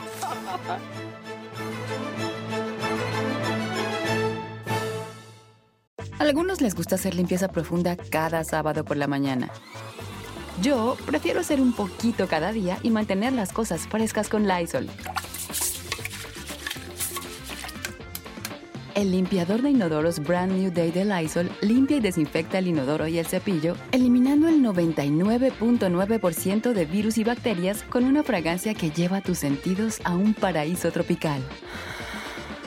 No solo limpies, limpia con Lysol. Con Verizon, mantenerte conectado con tus seres queridos es más fácil de lo que crees. Obtén llamadas a Latinoamérica por nuestra cuenta con Globo Choice por tres años con una línea nueva en ciertos planes al Nemer. Después, solo 10 dólares al mes. Elige entre 17 países de Latinoamérica como la República Dominicana, Colombia y Cuba. Visita tu tienda Verizon hoy. Escoge uno de 17 países de Latinoamérica y agrega el plan Globo Choice elegido en un plazo de 30 días tras la activación. El crédito de 10 dólares al mes se aplica por 36 meses. Se aplica en términos adicionales. Se incluye hasta 5 horas al mes al país elegido. Se aplican cargos por exceso de uso.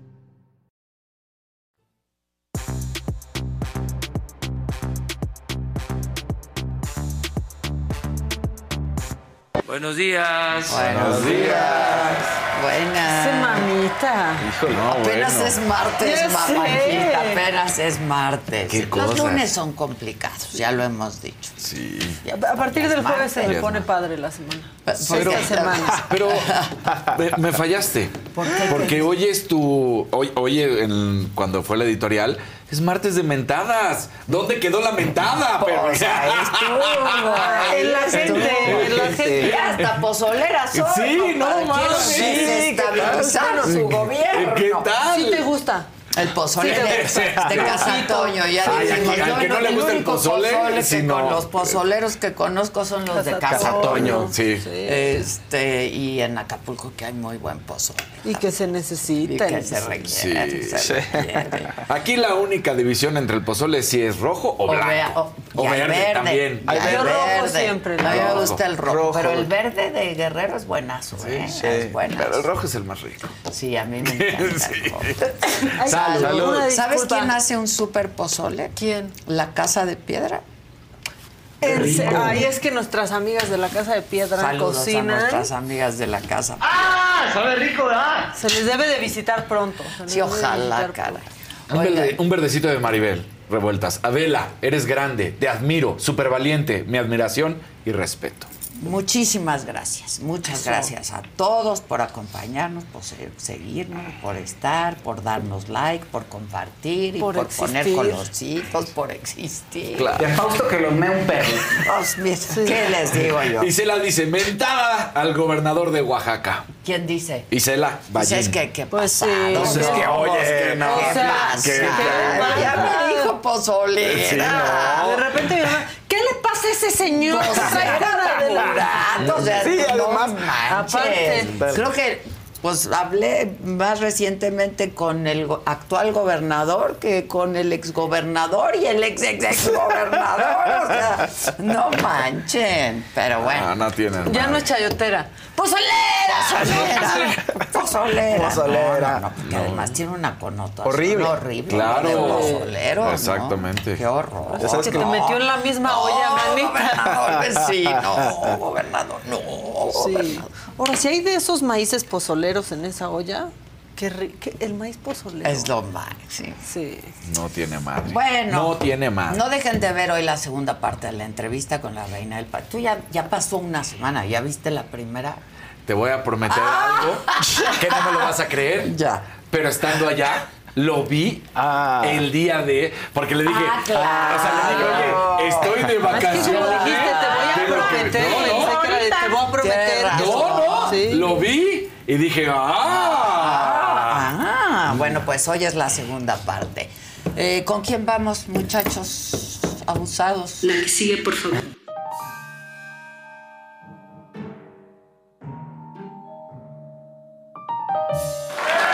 Me gusta porque siempre es como una ruleta. ¿A quién le tocará? ¿Quién será? ¿Quién sigue? ¿Qué incertidumbre? Bueno, Bueno, es Marta pues, al, al movimiento ciudadano. No, Na, na, ¿qué na, tal na. traemos ¿Vas a los nada. Ya, Na, es na, que en na. serio, ya ni me gusta bailar por las jaladas que están haciendo. Pero ahorita van a ver, porque lo, lo decimos, martes de mentadas, también puede ser martes musical, ¿por qué no? Porque cuando se ha visto juntos Aguadiana con Ana Gabriel. Ah, no. Bueno, ahorita tampoco los van a ver juntos, la verdad es una senadora. Pero es que así le dice luego a la senadora porque la verdad, doña Imelda se parece mucho a Ana Gabriel. Pero ahí están cantando. llevaste también, te llevaste también toda mi vida. Imelda Castro cantando con, con Guadiana. cantan igual. No, eso No, sí, no, nada. No, es la voz de De Ana hecho, no Gabriel. cantan. Sí, no, no, no. No, no, Ana Gabriel, aparte creo que acaba de llenar la arena. Sí, tiene una voz. Ahora sí que, ¿quién como tú. Ana Gabriel? ¿Quién como tú? ¿Quién como ¿Quién como tú? ¿Qué, qué generación esa, verdad? Ana Gabriel, pero Daniela. Sí, no, todas, todas ellas. Bueno, este, aparte de las casas de nuestras tías panistas, hay un lugar nuevo en donde no es bienvenido el presidente. Perú. Ah, No creo que estuviera Persona no planeando grata. ir, Pero ya ¿no? dijo que hasta orgullo le da. Ay, Hasta No, bueno. Lo de las tías panistas también le da orgullo. Bueno, Eso así sí. Le encanta que, que- que la moción de orden del día para rechazar las declaraciones del presidente López Obrador y declararlo persona no grata ha sido aprobada por mayoría.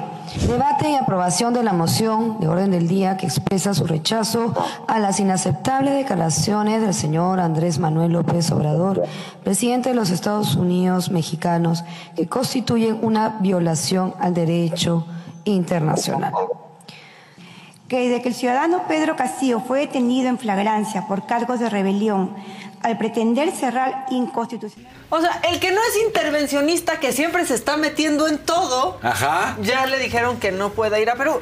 Bueno, no es como que planeaba ir a Perú. No, para ningún O lado. sea, exacto. Pero ella- él se siente muy Sí. orgulloso. De hecho, tiene más actividad el popo a veces que el presidente. Bueno, sobre todo Sí, ahorita. ahorita sí. Ahorita ya se nos desocupó. Sí, ahorita ya está de- desayunando. Pero bueno, unos que andan de pleito son Movimiento Ciudadano y el PRI. ¿Cómo empezó toda esta historia? Movimiento Ciudadano anunció que iba a hacer algo contra el PRI. Sí. Dijeron, ahora sí vamos contra el PRI. Pero cuando iba a, a comenzar esta conferencia de prensa, llegó una protesta de gente defendiendo al PRI. Vean el tamaño de la protesta de gente defendiendo al PRI. Colapsadas las calles alrededor.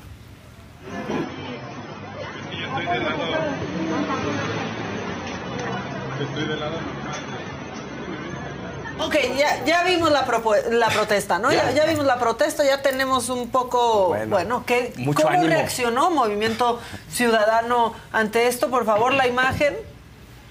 Hoy desde el Movimiento Chilango íbamos a compartir un mensaje importante para la ciudad en un espacio público, pero el PRI convocó a golpeadores y provocadores para evitar que esto sucediera.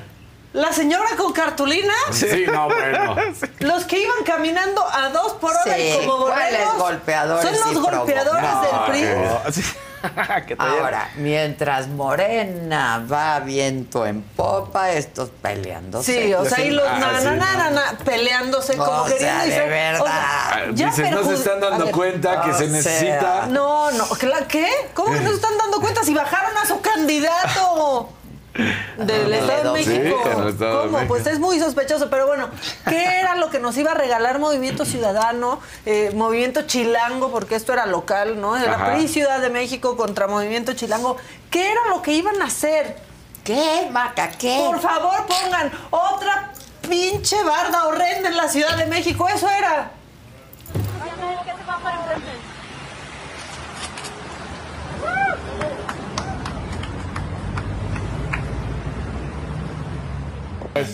Con el PRI ni a la esquina. Gracias a Na, Movimiento na, na, Chilango. Hoy na, tenemos na, na. otra barda horrible en la Ciudad de México, Sí, llena de ya. bardas horribles. Que si Rosa Isela, que si Monreal. De Monreal ya hay como dos. De Rosa Isela ya hay más. Adán Augusto. No, de a mí me tocó ver. También de Brad. Pero en esa barda lo, De prim- Claudia. lo primero Sí. que ves en esa barda es PRI. Sí. es como un comercial ahí. Sí, en grande Ya PRI. O sea, es que Movimiento Con Ciudadano. el PRI, ya lo demás. Más, ya. ya. Parece que es ese partido que acaba ayudando al PRI o a Morena. No, no, no. Bueno, Tres colorcitos. Venga. Amarillito de Erika García. Adela, este amarillito es porque te lo mereces por ser tan chingona. Te Hombre, admiro. muchas gracias. Un verdecito de Erika García. Y a Casarín le quiero decir que me encanta verlo enojado, sobre todo cuando habla de Ana Guevara.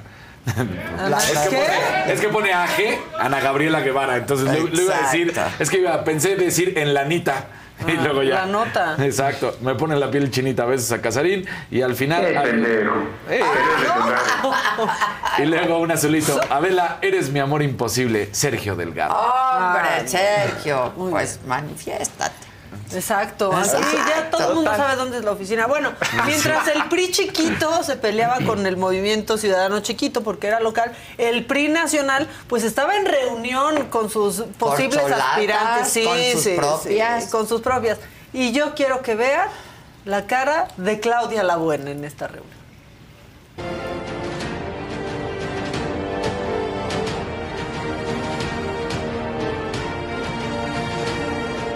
Y agarra su bolsa y se va. Pero otra vez. Es que la cara de sí, sí. Claudia- No, no, no, no. O sea, miren. Es Ve, que, la, hasta le hace cachete, como- es que la iba a besar. Y dijo, yo verdaderamente Le cuido termina- mi le bolsa termina y me poniendo- voy. Le termina poniendo como hasta la oreja para el beso, ¿no? ¿quiénes Así están? A Sí. ver, quiero ver. Alito. Uh, estaba Está- todo, estaba bueno, de la Alito, Madrid sí, y de de la Alfonso Madrid. Guajardo. Está Ildefonso. Murad. Eh, Sí, bueno, no, no son todas las está. No, corcholadas. Ah, estaban, está. eh, estaba Beatriz Paredes Sí. también. Puro prista calado. Murat. Murat. Sí, por sí. amistad, tu amistad. Mi amistad, su vocera. Exactamente, Su con quien vocera. tienes lazos cercanos. Exacto, pues, páguenme por la vocera. ¡Pozolera, pozolera! ¡Pásale! Bueno, Pero es una joya la cara que tiene ahí. La, ¿no? la Claudia. Sí, sí, sí. Bueno, y otra vez, eh, híjole, vámonos ahora a hablar del Estado de México, porque fue la reunión del Consejo de Desarrollo Metropolitano eh, del Valle de México y ahí estaba el gobernador del Estado de México. No López Obrador, no estaba el presidente festejando a su corcholata favorita, estaba el gobernador del Estado de México celebrando a su corcholata favorita. ¿Quién creen que sea la corcholata favorita del gobernador actual del Estado de México? Pues del final. ¿Qué? Por eso quiero expresar un reconocimiento a la jefa de gobierno de la Ciudad de México por esa voluntad, por ese empuje que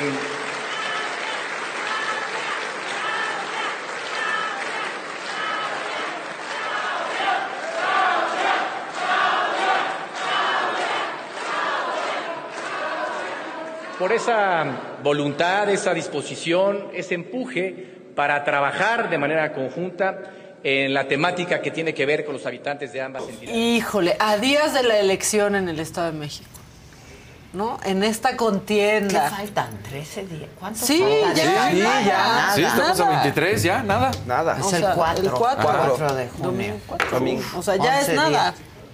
Pero pues ahí. No, estamos en ¿A qué campaña y todo, y mi estado está a punto de históricamente Perder. perder. Pero bravo por Claudia. Ya que estamos con Claudia, yo solo quiero que el día que les esté yendo mal, recuerden que esta chilanga trató de ponerse un sombrero y fracasó en el intento. Y como formalmente no podemos hablar de si apoyamos a una persona, a otra, voy a hacer algo muy simbólico, que no tiene palabras. Me voy a poner el sombrero para que ustedes sepan dónde está nuestro corazón.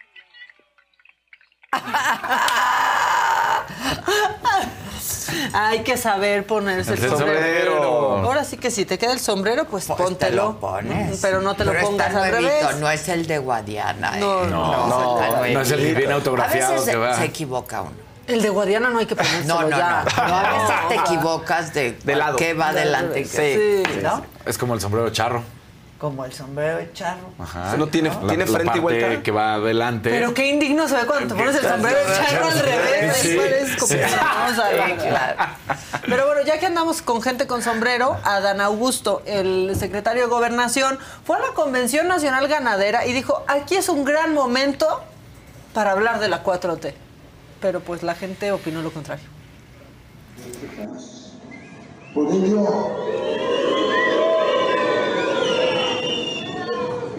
por ello, y se lo digo con franqueza y con firmeza, habrá larga vida Ahora, y aquí hay nota, porque Adán Augusto va a la delantera Ajá. de los abucheos, de las corcholatas. Lleva dos. En el estadio de béisbol y este. Pero no van a sacar las la foto. corcholatas A lo no las han abucheado. Fuego amigo. No van a sacar la foto diciendo todo el mundo quiere una foto con el secretario. ¿Te acuerdas que Sí, en béisbol hicieron eso? los Van a sacar a los ganaderos. o sea, se le olvidó que ahí hay ganaderos, no borregos. Exacto. No, o sea. No, pues a lo mejor este, Llevado. fuego amigo, llevado, fuego llevados. amigo. Pero bueno, para cerrar, algo que enchila más, o sea, que te busque un cobrador, enchila, ¿no? Porque te están hablando por teléfono, te enojas, ¿no? Dices, sí debo, pero no me cobren.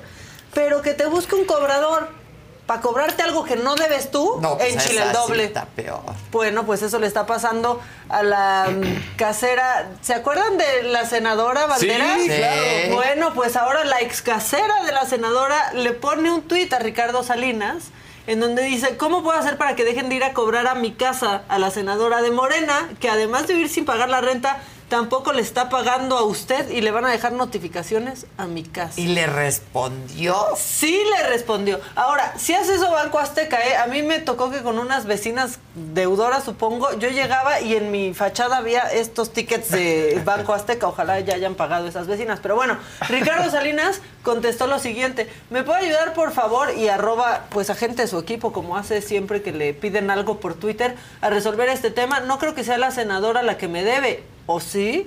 123 mil pesos debe la senadora. Tiene Seguro un pago sí, pendiente de. Pues dos mil pesos. Pues ahí vivía. Pues sí, güey. Y si la dueña del bien inmueble ya dijo que ella no es. Y se Bueno, fue pues con otro- seis meses de deuda, ¿no? O Sí, un año. Y ella No. también ya le vamos contando las cosas. Miren, defendió a su pareja acusada de narcomenudeo. Se peleó con su prima en el Senado. Sí, cierto.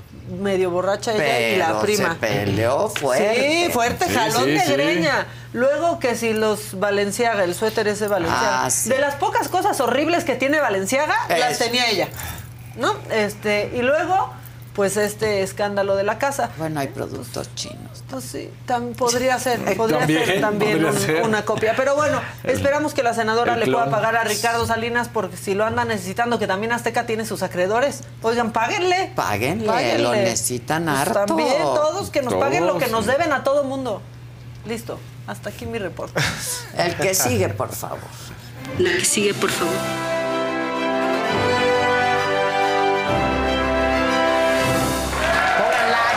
Colores. Ya vi que pusieron colorcitos, eh, artes coloridos Sigue, con sigue. marca. Sigan, venga, Necesito venga. nuevo porque es un nuevo miembro. Ah, muy bien. Felicidades, nuevo. Que es Columba Esteba. Muy bien, Qué padre bienvenida tener Columba. Nuevo miembro. Felicidades, Muy bien. Columba. Compartan, por favor, y pongan like.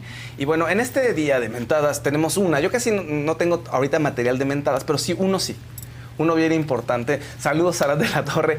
Ayer se dio a conocer que... Un verdecito. ¡Ay! Valeria Lozano, equipo, denme palabras de aliento en este día que cumplo 28 años de vida. Saludos desde Arizona. ¿Qué palabras de? Hasta que tiene 28 años. ¿Qué me dejas a mí? Sí, ya, ya me hizo sentir muy... No me vengas, es una mentada. Sí, ¿Cómo que me 28 años? cae, me O cae. sea, pero es que si luego cumples, eh, no manches, Si ya va a cumplir no es nada, 28. 28, estás en tu mejor Ya edad. se me acabó la vida. Vienen tus Sí. mejores años, no manches. Exacto. Bueno. Sí, qué sí, palabras de pues aliento. sí. No, no estés triste. Estoy contento. Felicidades, feliz cumple. Bueno. Joana, Joana Vega ayer, ayer dio a conocer que Arad de la Torre pues, se lo encontró en una fiesta y que in- la intimidó y la amenazó y le fue a reclamar sobre una nota que había salido en febrero, una nota que ella en Sale el Sol comentaron en todo el equipo, pues lo criticaron y él estaba muy enojado, muy, muy enojado. Muy enojado. Muy enojado. Y bueno, este, vamos a escuchar el audio de lo que ella cuenta, de cómo fue ese suceso, porque estaba muy, muy enojado. Eh, Le agradezco a la producción que me permita estos minutitos para hablar de un momento sumamente desagradable que viví con Arad de la Torre. Y sí lo quiero hacer público porque quiero que quede como antecedente.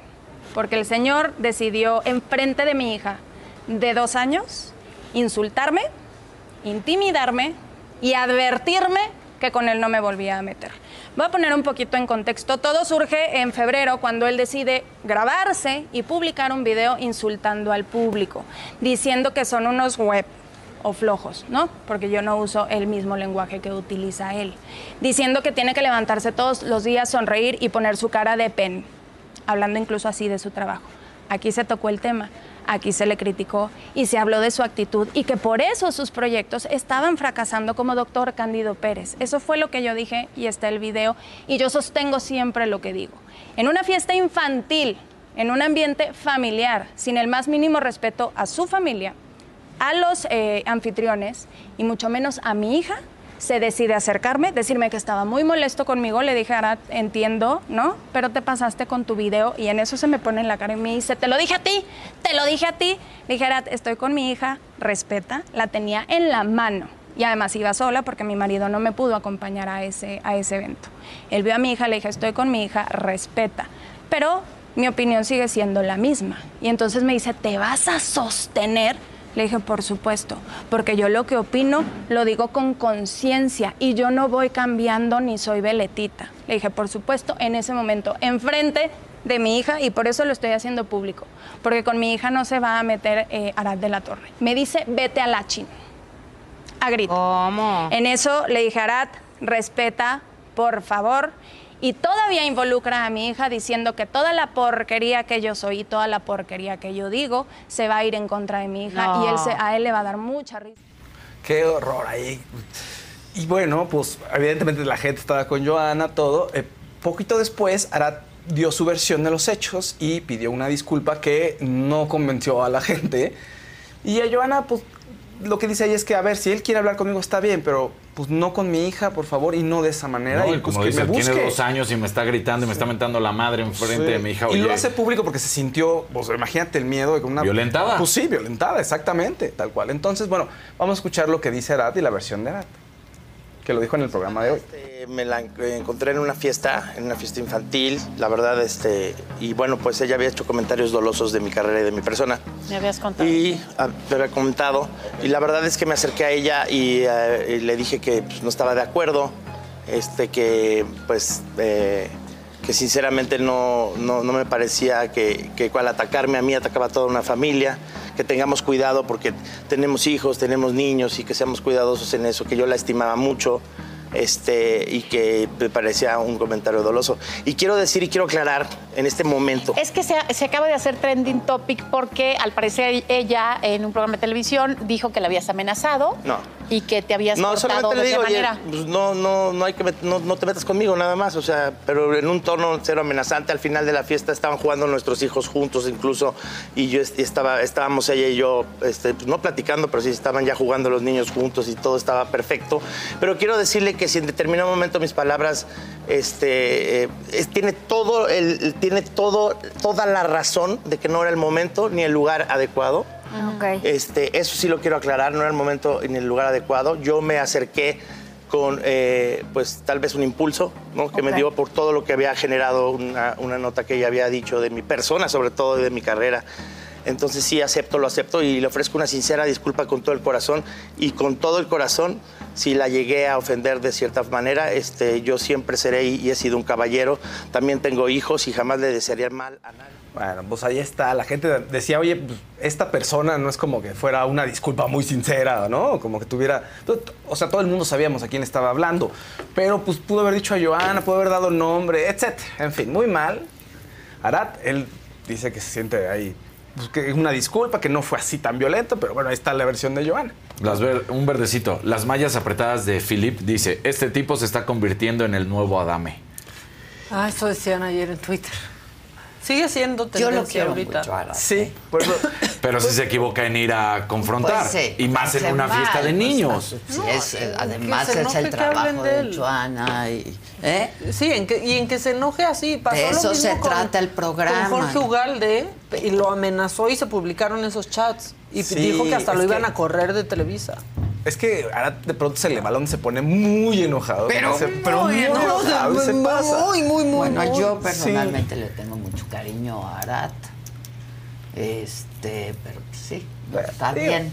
Sí, la- pues mira, se violenta. Que hablen y que critiquen tu trabajo, pues a eso se dedican esos programas. Es lo que dice- ¿no? Pues sí. O para bien y para mal. Es lo o que sea, estaba diciendo. pueden criticar para bien también. Lo que estaba también diciendo Joana, pues, trabajamos en esto y también Fer, que se, se te estudia y estuvieron diciendo anoche, güey, trabajamos en esto, pues, pues a veces la piel un poquito más dura, ¿no? Claro. O sea, y tiene razón Joana, no me metí con su familia ni personalmente con él, o sea, sino con el trabajo y con lo que estaba haciendo, punto, ¿no? Es que yo creo que fue en un momento en el que a Arat le llovió. O sea, fue Seguro. cuando pasó lo de los voladores de Papantla. Sí. que, que muy, mal, muy mal esos publicistas, muy Sí, mal esos publicistas. sí.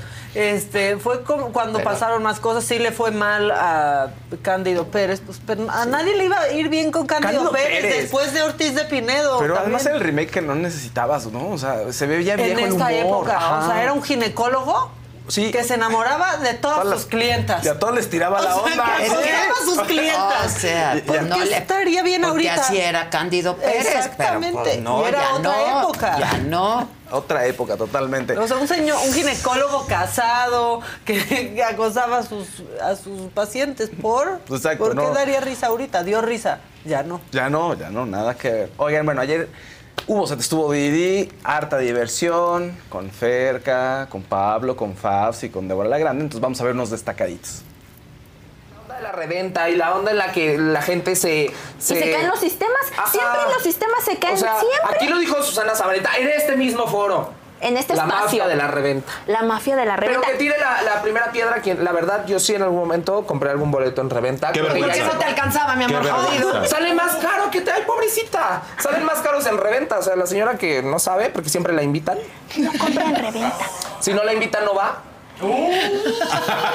Ese estuvo todavía peor. ¿Se va a dejar? ¿Se va a dejar, tía? No, no, no. ¿Cuánto te costó Alejandro Fernández? Nada, las nalgas.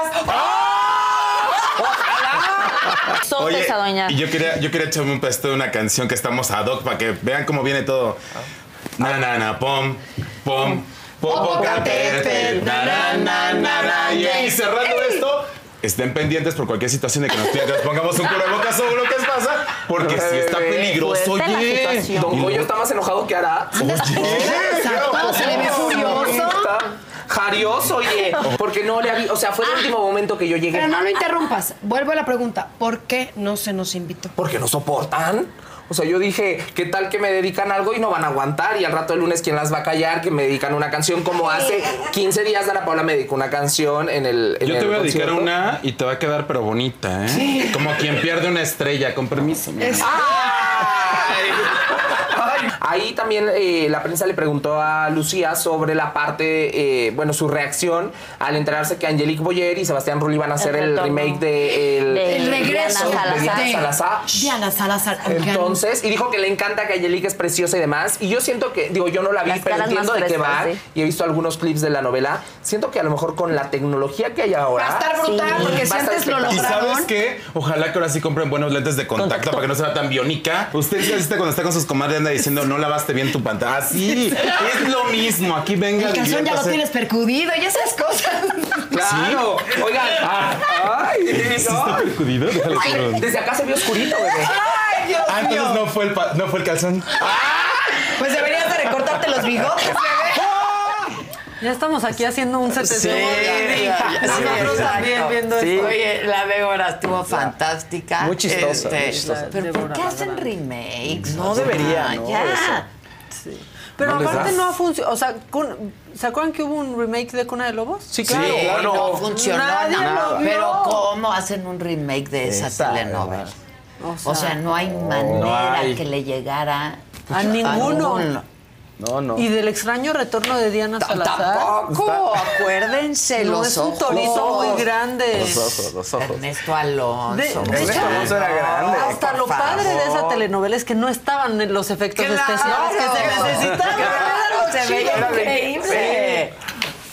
Bueno. Oigan, bueno, el 25 de este mes es un día maravilloso el 25. Sí, claro. Por supuesto. Y se estrena también. Cuando nacieron todas las flores. La mención Todas las flores, por supuesto. Y se estrena La Sirenita en live action. Ah. Y tuvimos la oportunidad de platicar con el elenco un poquito. Ya ves que te. pues, un ¿Les poquito, dijiste que ni te minutitos. fijaste en su color? No, no, no me tocó. Lili fue la que estuvo ahí. pero también sí les preguntó, pero ya lo editamos. No, no es cierto, Lili, no es cierto, no es cierto, no es cierto. Ay, bueno. Que andan, andan hoy de un sensible, piel más dura. Ay, si no. Bueno, y entonces. Ahí están tus amigos. Mis amigos. Bueno, vamos a ver lo que nos contestaron, por favor. Mucho. La historia es la misma, pero está revisitada y actualizada a temas muy importantes del día de hoy, como es el empoderamiento de la mujer y cómo es la, la inclusión y la diversidad en la sociedad en la que vivimos. Um, I would just say that, yeah, all the same beautiful um, original elements that are in the uh, animation are all there. And I think it just takes you on a deeper journey into Ariel's mind and heart, and you get to see a little bit more of the relationships. Do you identify with your character? Oh, yes. I feel like I really truly identify with Ariel. Uh, I think that she's taught me so much. I mean, I auditioned for the film when I was 18. I'm 23 now, and I wrapped filming when I was turning 21. So it's like Mm. it was good years where I was learning about myself. I still am learning about myself every day, but I think she taught me uh, how to speak up for myself, how to know that I'm worthy, and um, just go full force into life with trying and, and trying your best ultimately. Sí, eh, como padre, pues también aprendes algo del, del rey Tritón, que es un padre asustado, es un padre que tiene tanto miedo de perder a su hija ah, en este vasto océano que es la vida para él, que, que- que confunde el amor con la, con- confunde la protección con el, con el bloquear, con el interrumpir el proceso de crecimiento de ella, hasta que ella misma la enseña Bueno, pues ya este jueves se estrena y hay más. Y este, toda la- la, la- vamos a subir, ¿no? La, Sí, la pueden ya revivir está en la y ya. saga, ¿no? Ya Exacto. está en la saga. Pues no se les olvide ver Bien esta Doña entrevista. Liliana. Bien, doña Liliana. sí. Bien, Muy bien, doña Lili. Liliana, bravo. Bravo. ¿Qué equipo? ¿Qué equipo? Aquí hacemos de todo. Todavía les preguntaba, les preguntó sobre la canción, sobre la qué canción le, le gustaría, le gustaba cantar más a la nueva Ariel y ya eso es lo que nos respondió. Favorite song to sing? Ooh, my favorite song to sing. That's a very hard question, but I think Part of Your World was probably my favorite because I've loved it for so long. I haven't seen. We've seen. I, I, I've been in two premieres already, and the, the most to come. I haven't seen, but I've seen the movie two other times with other people. Mhm. Every time she sings that song, people stand up and applaud, and it's a movie. It's not I- theater. But it's And they the go- feeling. because it's so present. It's so beautifully honest and so amazingly performed, but it's so from the heart that it's uh it's I mean what a, you can't you can't miss this. You have to go and watch her singing that song. Thank you so much. Of course. Bueno, ahí están estos dos grandes actores. A ella le tocó estar en la grande y también le tocó que le estuvieran molestando y molestando, pero mira, ahí está, aguantó. Pero Vamos a ver. Pato, no está tan difícil hacer unas buenas preguntas. Pues sí, ¿qué o sea, qué canción? Pero O sea, no tienes muy a tu Lili, no, tienes a tu Lili, o sea, Lili. no tuvimos Que ni que aparte poner qué guapa música. te ves. Sí, Dale. ¿Estaba lista para tu D&D? cuánta virtud. Ya ves. Este, virtud. este equipo es padrísimo porque mira, el mismo, o sea, podemos acomodar los coches o hacer una entrevista. Sí. Eso, o sea, así somos en este staff. O sea, o vamos por un café o hacemos un enlace en vivo. O sea, lo que sea podemos hacer. Eso, aquí podemos Termomixes. hacer todo. Termomixes. Exacto. No me he O sea, decidido por la Thermomix. Es que no nos hablan de Thermomix. Sí, ¿Qué pasó? ¿qué pasó? Ya. Que regalen. Oigan. Bueno, y luego Faust. Bueno, Harrison Ford dio de qué hablar porque pues, estrenó Indiana Jones en Cannes. Y ya sabes que él, pues sus emociones son como las mismas todos los días, ¿no? Hay, hay un meme de cómo te sientes, este, ¿qué look de Harrison Como? Nicolas Cage. Sí, y todo él mismo, bueno, pues lloró. Entonces, pónganlo, por favor, en Cannes, este, proyectaron Indiana Jones y al final dieron una ovación y míralo, mira, no pudo contenerse, estaba muy conmovido. La quinta entrega de Indiana Jones, que no lo dejó ir al personaje, creo que se va a ir con él. Entonces está muy interesante. Ahora, hace poquito también la veo- se hizo viral porque una reportera le dijo que todavía estaba muy hot. Dijo, ay, qué bueno, nos sorprendiste que te quitas la camisa en la película y qué bueno que te la quites todavía. You still got it, le Pues dice. sí, Pero sí está muy hot. got it, sí. Él se supone que se inyectaba algo de hormonas de, De bebé. de- de mono o alguna cosa así. ¿Ah, sí, de mono? Sí, en serio. Sí, No sí, sé. sí. alguna No, Harrison, ya, por favor, así, así empiezan las epidemias. Suena- eso suena que era- como, como ¿no? Que era, para La las- que era para la cara y no sé qué. Que no se voy a buscar. ¿Se ponía la del mono en la cara? No, no, no. Hormonas, hormonas, hormonas. La del mono en la Vas a ver, ahorita lo voy a buscar. Salud. Salud.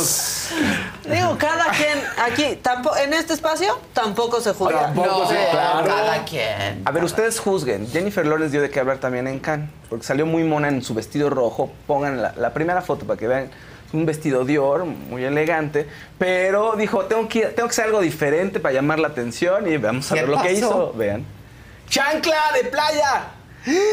¿Lo hizo bien o no? ¿Hizo ¿Era una no? boda a las 3 de la mañana o qué? La pata estilo Jorge de Campos. gallo, la pata de gallo. Aparte la pata de gallo lacera mucho. Sí, lacera muchísimo. Yo no soporto la Yo no pata de aguanto, me duele. No sé, Este, quiere hacer tendencia. Pues porque es un tema eso de los tacones y subiendo las escaleras y como que quieren cambiar los que tiempos. también es y- cierto, pero pues mejor otra cosa, ¿no? Descalza. Creo que Julia Roberts subió descalza en algún Sí, momento. o descalza y ya, mira, trae las Te uñas quitas los rojitas. tacones. Pues sí, pues sí. No sé. Bueno, pues ahí A mí está. no me gusta la pata de gallo. Con ese vestidazo. No. Aparte hay de patas de gallo. A patas de gallo. Ahí traía las del hotel, las que te dan en el spa, Las que ven- les compró ella en caleta. que son de foamy, así Sí, que tú las doblas, traía. Para que te quepan en la maleta. Bueno, pues muy La que bien. sigue, por favor. Ah, ya te sacaron el Ya chacal. sacaron, Tan, taran, taran, taran. Algunos les gusta hacer limpieza profunda cada sábado por la mañana. Yo prefiero hacer un poquito cada día y mantener las cosas frescas con Lysol.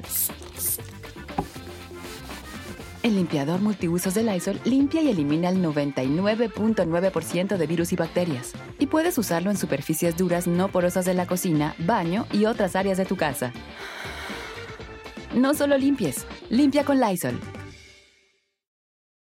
Con Verizon, mantenerte conectado con tus seres queridos es más fácil de lo que crees. Obtén llamadas a Latinoamérica por nuestra cuenta con Globo Choice por tres años con una línea nueva en ciertos planes al Nemer. Después, solo 10 dólares al mes. Elige entre 17 países de Latinoamérica como la República Dominicana, Colombia y Cuba. Visita tu tienda Verizon hoy. Escoge uno de 17 países de Latinoamérica y agrega el plan Globo Choice elegido en un plazo de 30 días tras la activación. El crédito de 10 dólares al mes se aplica por 36 meses. Se aplica en términos adicionales. Se incluye hasta 5 horas al mes al país elegido. Se aplican cargos por exceso de uso.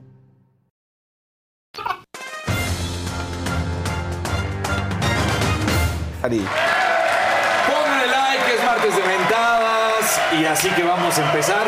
Primero arrancamos con una nota que se acaba de dar justo en este momento. Pensé que nos iba a dar un poquito más de tiempo, pero en un verdecito de Erika García dice: Dani habla de Rafa Jaime. Sí, justamente, primer invidente mexicano que hace cumbre en el Everest. Es una gran inspiración, Wow. Rafa. Tenemos un video de él. Él perdió la vista debido al cáncer.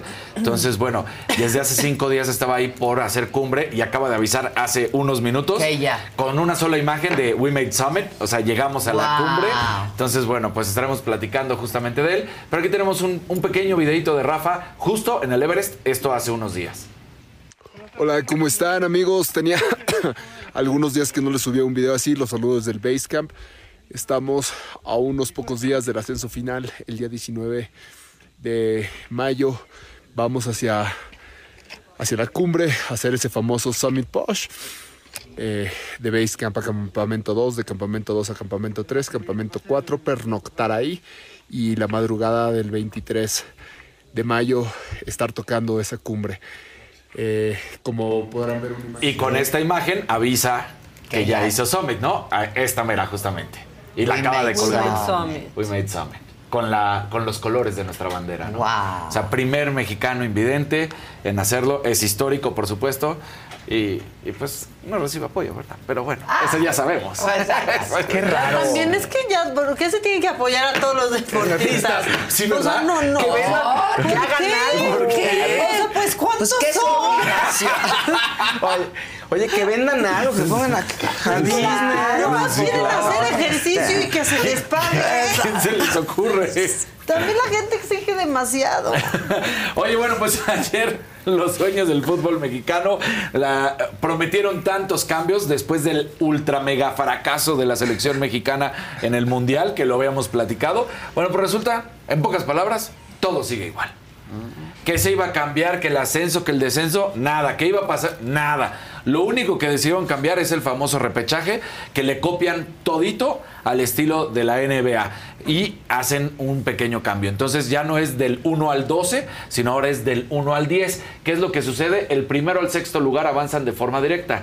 El séptimo y el octavo lugar se enfrentan en un partido entre ellos dos. Y queda El que- uno. Ajá, y el, pero espérame, el Ah. que gane es un solo partido, ¿no? El que gane toma de forma directa el séptimo lugar. Después hay un partido entre el noveno y el décimo lugar. El que gane de esos dos se queda en se el... enfrenta al Al- que perdió entre el séptimo y octavo. Ah. Y el que gane de ese último partido es el que entra al octavo lugar.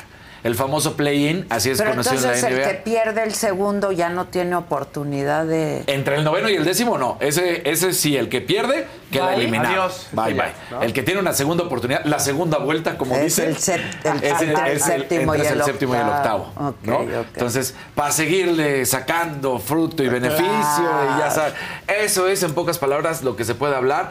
Y otra decisión, la cual a mí me parece que. que, pues no, no es la correcta, porque hay una situación en que el fútbol mexicano ha recibido muchos extranjeros. Para mí no es malo. Si vemos a los últimos campeones del, del mundo, pues prácticamente en sus equipos, en sus ligas, excepto Argentina, que realmente Argentina lo que hace Tiene. es sacar jugadores a todo el mundo y no tanto como que recibir. Pero bueno, pues son, son jugadores que tienen calidad.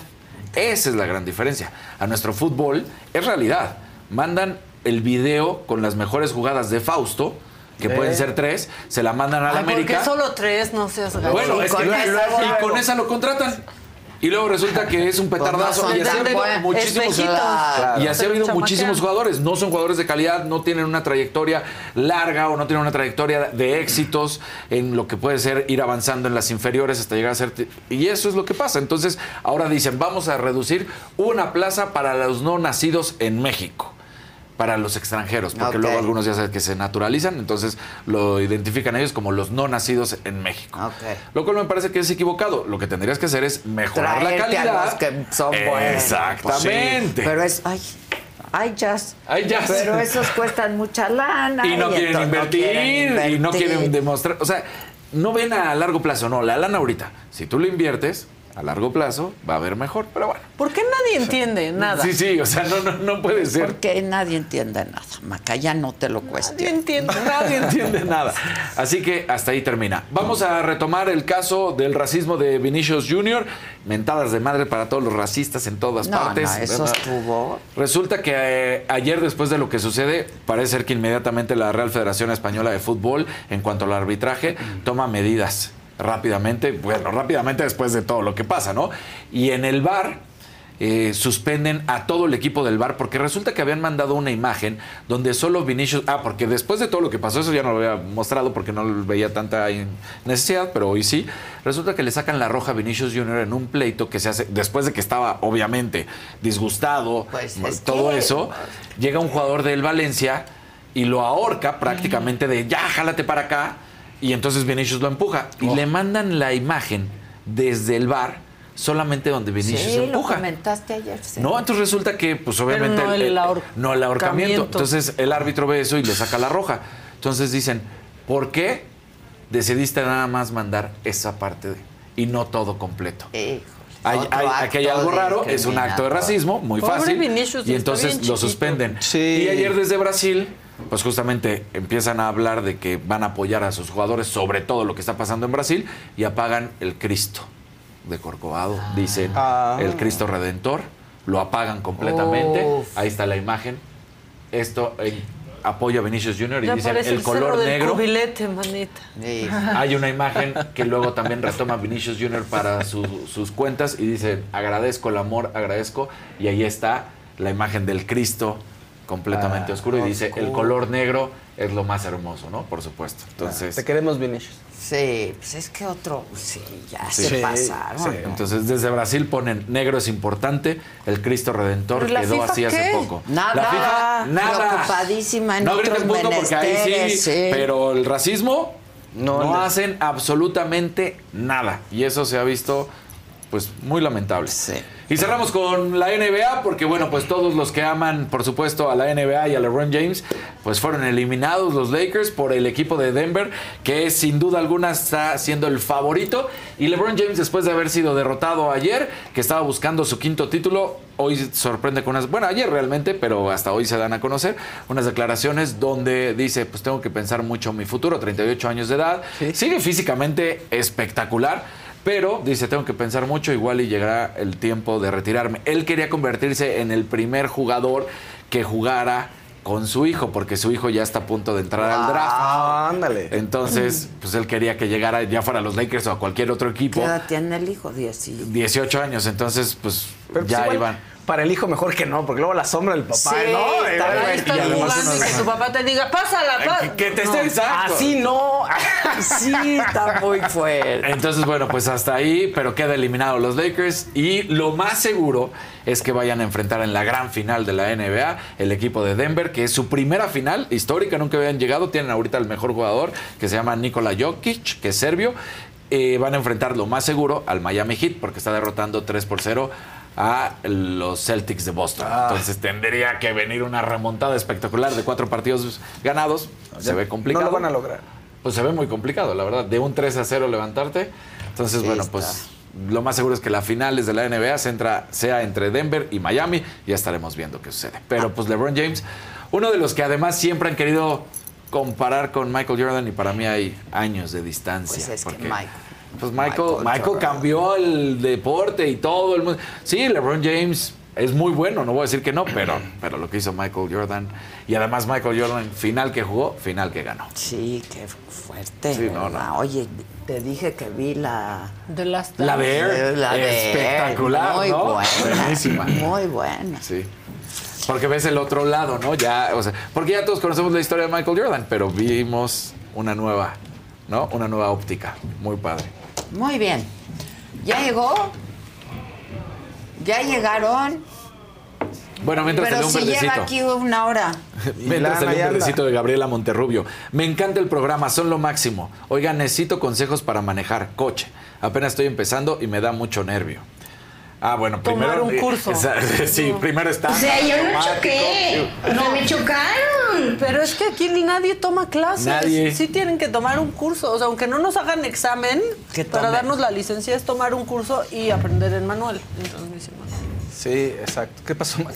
¿Eh? ¿A qué? Es que te de pronto diste. Ay. No, se me cayó el Bueno, micrófono. ¿qué más dice la Otro verdecito de Guille Padriza. Equipo, gracias por hacer nuestro día más ligero. Y por ahí. eh, Perdón.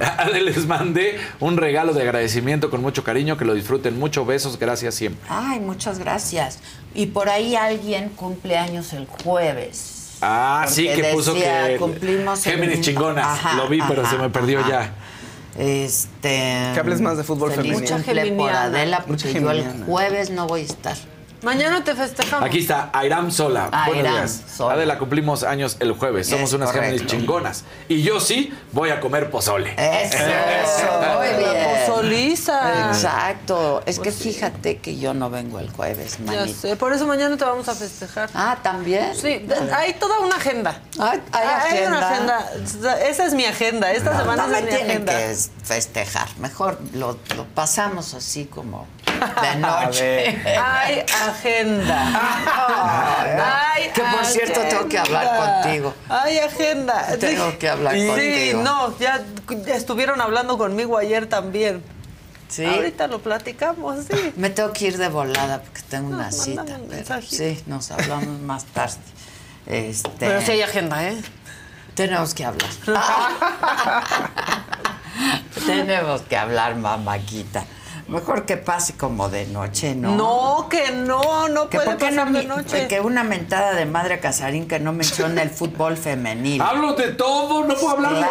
Claro que dijeron que Se nos Viri- quedó temas. También dijeron que Viri, ¿se acuerdan de Viri que vino Sí, aquí la Viridiana, que había llegado a la cima, que no habíamos dicho? Lo en su momento como que no, pero no fue ayer. Para que no- Exacto. Siempre hablamos de todas Sí, las me, mujeres me encanta porque chingonas. siempre le encuentran un. No está hablando sobre el squash. ¿Por, Es- por qué no estás tenía- hablando de Tenía también lo de la Juventus, tenía también, o sea, pero espérense, Ya. hay información y de Venga, repente el que se sigue, por favor. ¿Por, qué no hablar del curling? Exacto, O sea, Sarín, ¿eh? El hockey sobre, Sobre pasto.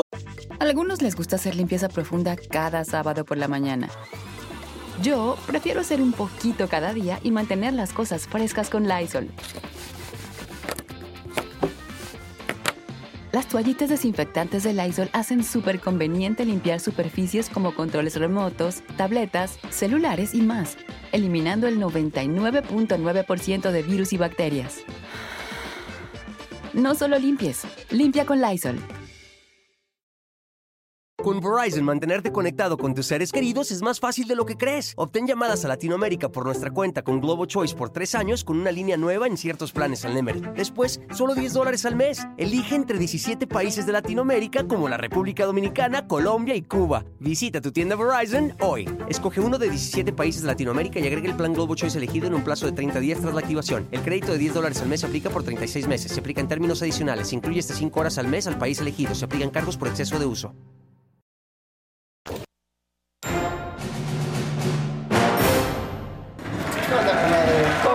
Compadre? Maestro Casarín. Dígamelo todo. ¿Cómo está usted? Muy bien.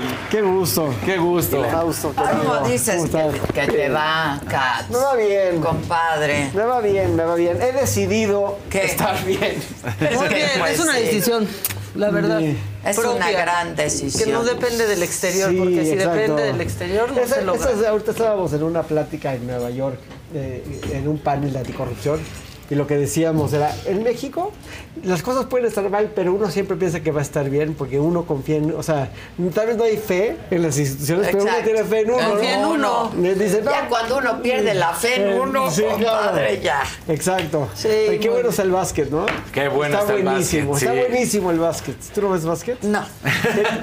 Digo, algo hay que verlo. Es divertido. No hay, no hay nada más divertido en la Que el básquet, sí, porque el americano no le entiende. Es muy divertido, pero es, una- pero es mucho más atractivo al ojo. Como Lo que pasa es que es tan rápido, el básquet Sí, es constante, que por Y hay eso. muchas anotaciones, entonces es como Sí, sí. Este, gratificación instantánea constantemente. Está muy bien. Pero qué bárbaro, ¿eh? ¿Qué, qué pasó? ¿Qué pasó con los Lakers? ¿Qué- Pues les dieron. A ver, los Lakers entraron justamente con Sí, el de play chiripa. de chiripa, ¿no? Sí. Y en su camino, pues los Lakers es un equipo importante y, y al final tienen a un jugador ya de calidad como es LeBron James y los llevó, los llevó, los llevó, pero ya no pudieron cuando se enfrentan al que hoy en día es el mejor de la NBA, que es Nikola Jokic.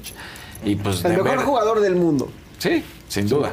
Sí, y sí, sí. entonces, pues a él les, les dieron su triste realidad. Oye, mañana es tu programa. Sí, mañana. No Con se lo el pierdan. El tiro directo. directo. 5 de la tarde. En la Vamos a saga. hablar justamente de los cambios que no llegaron, que prometieron y que no pasó absolutamente nada en esta junta de dueños. Nada. Pues sí.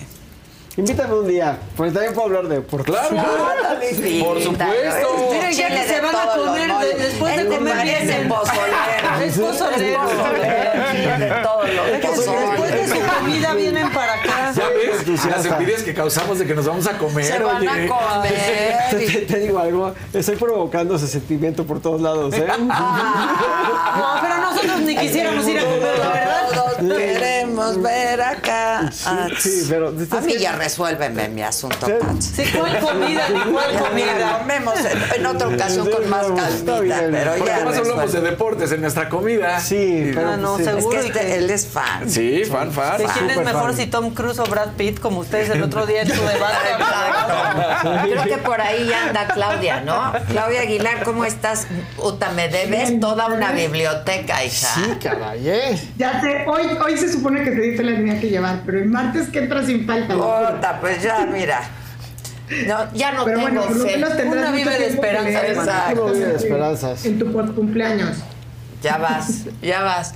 ¿Qué? ¿La corte? Ah, otra la vez corte la, y la otra vez concesión, la ¿no? corte. La corte y el tema de Otra Ferrosur. vez, empieza, Silan, si quieres. No, no, no, por favor, eh, estos son tus temas. Yo, yo, yo voy a aderezar tus comentarios con mi buen, por- con mi buen sentido del humor y mi brillantez.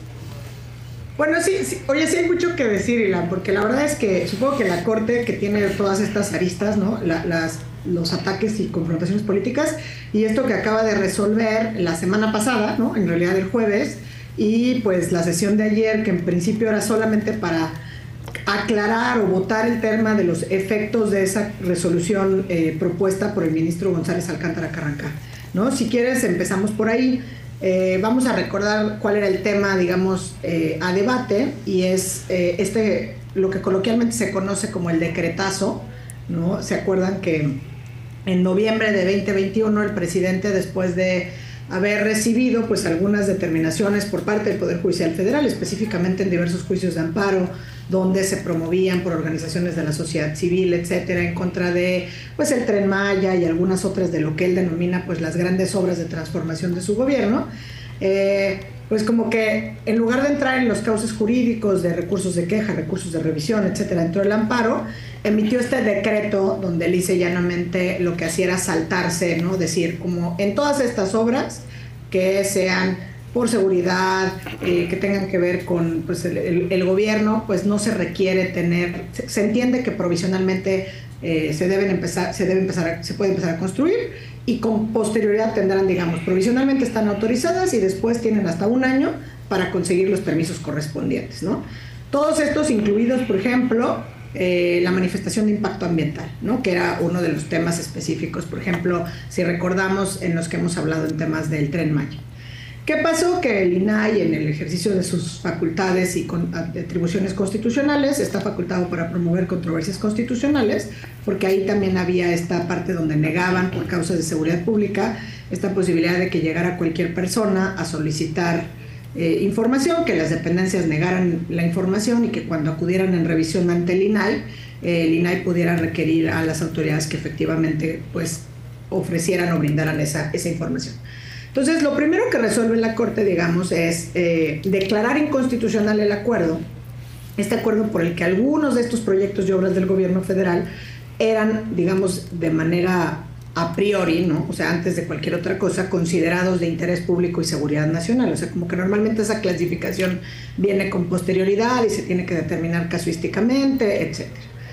Y en una votación, pues la verdad, eh, diferenciada en cuanto al contenido del acuerdo, porque el acuerdo tiene tres, tres artículos, ¿no? digamos, pero se alcanzó una mayoría de ocho votos en esa controversia constitucional. Digamos que la, la- la- la sesión había transcurrido pues, relativamente en paz. El Normal, pasado. normal, normal. Normal. Normal, exacto. como cualquier otra, normal. Sin ningún aspaviento más allá, como dice la norma.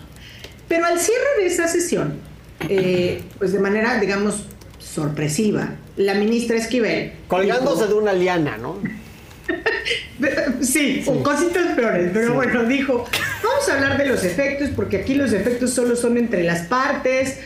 Y entonces, ahí sí se engancharon, primero en una discusión, la verdad en ese momento yo dije, ya lo hubieran dejado y hubieran mandado al lunes la sesión de los efectos. De alguna otra manera también está bien porque se exhibe un poco, pues que no tiene conocimiento como debiera de cómo se organiza la administración pública, qué tipos de efectos puede tener un acuerdo, cuál es la naturaleza, etcétera. Eh, Pero- se viralizaron escenas de, de Lainez con su cara de frustración queriéndole dar clase de a ver cómo va a ser entre las partes, el ejecutivo, ¿no? Y toda la administración pública, en fin. Entonces, digamos que eso, el tema de los efectos, fue lo que quedó pues pendiente, ¿no? Exacto, pero perdón, na- na- nada más para aclarar esto, porque creo que hay que hacer hincapié y aquí es fácil perdernos en el punto. O sea, lo, lo que, lo que dice la ministra Yasmín Esquivel es, ok, pero entonces esta resolución, que, se- que sin duda es una resolución pues dolorosa para el Ejecutivo, dice, entonces, ¿a quién le aplica? Eso es, la- eso es lo que dice ella. Dice, entonces, nada más la aplica al INAI. ¿No? O sea, entonces eso es para el INAI. Lo cual, y, y lo digo respetuosamente, es un absurdo jurídico. Tan es el caso Pues que se la le ve cara la de cara de Lainez. Lainez. Que- Basta sí. con verle la cara a Sí, que, Lainez. que tenía una cara de ¿te caes? De, de verdad, sí, de ¿te caes? Pero entonces la discusión es. Ahí demuestra que plagió su título.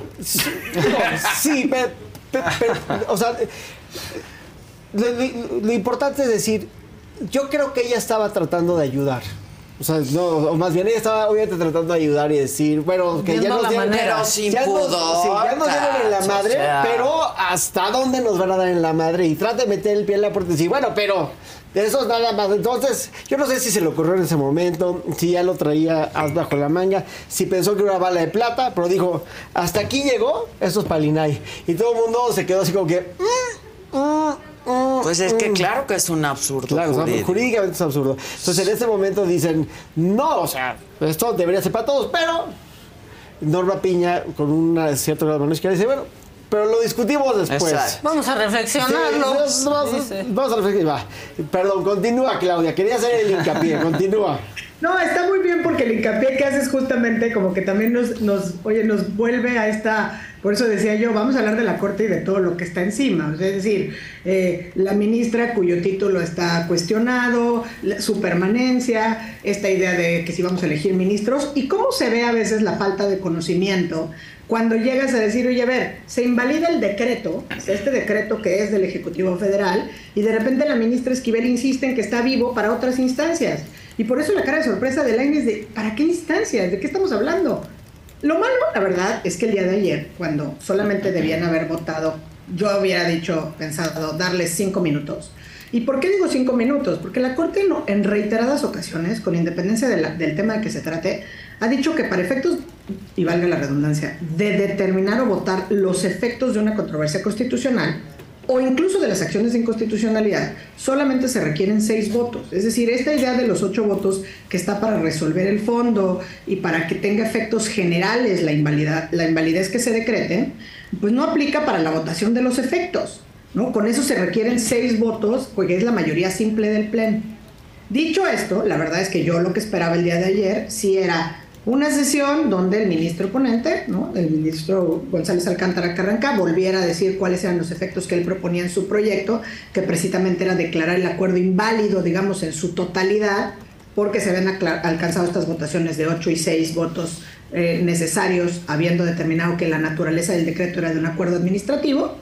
Y por el otro lado, pues sí, sin duda, sin privar el derecho a que se manifiesten y se posicionen en el Pleno a todos aquellos ministros y ministras que quisieran hacer uso de la voz, pero sin darle, digamos, más entrada a una discusión bastante bizantina y un poco absurda, eh, a la que lamentablemente, pues sí, sí se, sí se le dio mucho más tiempo del que yo hubiera esperado en la sesión el día de ayer, al grado que al final del día votaron entre la, la propuesta del ministro González Alcántara y una propuesta que ellos mismos denominaron la posición o la propuesta del ministro Padre. ¿No?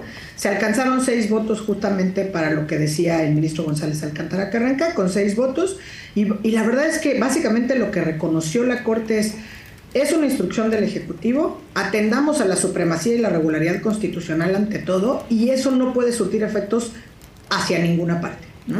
Eh, eso me parece que fue una determinación importante que sí sin duda nos lleva de cara a eh, qué es lo que va a pasar. El Pleno de la Corte dijo, estos efectos de la invalidez lo que hacen es que este decreto que se publicó en noviembre del 2021 eh, sean inválidos en cuanto a sus efectos. ¿no? Es una invalidez total del decreto, precisamente porque se trata de una instrucción que manda el Ejecutivo a las dependencias y entidades de la Administración Pública Federal. Y al haber quedado si- insubsistente esa instrucción del Ejecutivo, pues no se puede pensar que pueda surtir efectos hacia nadie más, porque además no va dirigida a ninguna otra persona, ¿no? Eh, yo me acuerdo que, que mi papá desde siempre decía, no hay que confundir la gimnasia con la magnesia, y eso era lo que estaba pasando el día de ayer muchas veces en la corte, porque entonces de repente estaban hablando que si los particulares, que si la transparencia, es decir, no hay que perdernos, la discusión lisa y llanamente era efectos, y la corte ya había resuelto desde el jueves de la semana pasada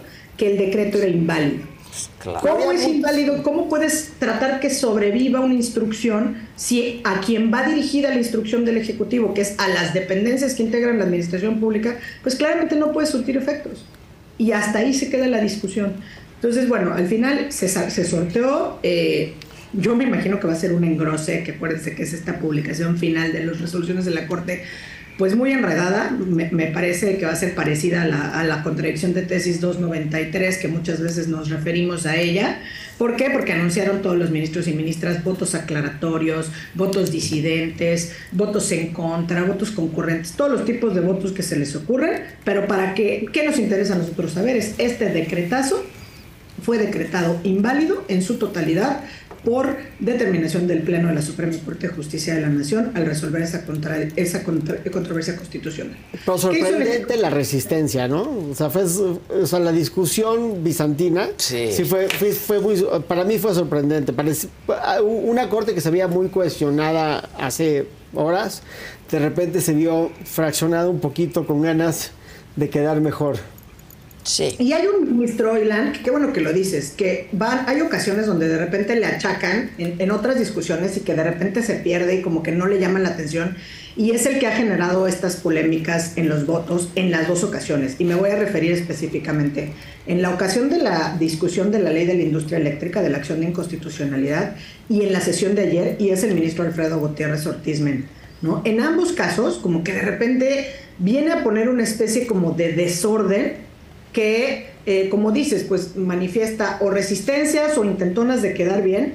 Incluso la verdad, y, y- y hay que decirlo porque además me pareció, la verdad, muy estoico y, y de aplaudirle a la ministra Ríos Farhat, que de repente, eh, y digo, yo nunca la había visto hasta enojada, pero la verdad es que tenía razón, porque hubo un momento en que el ministro Alfredo Gutiérrez Ortiz Mena, no sé si estaba tratando como de enredar los votos, y ya que había votado la ministra, además a- haciendo alusión a que ella iba a ser un ministro aclaratorio, dijo eh, que pues al final del día había que había habido una reflexión íntima por parte de la ministra la ministra Res Farhat y entonces ella misma dijo a ver no se trata de una reflexión íntima se trata de mi fundamentación y el razonamiento que suscribo para, para, para mantener mi voto. Si no es personal.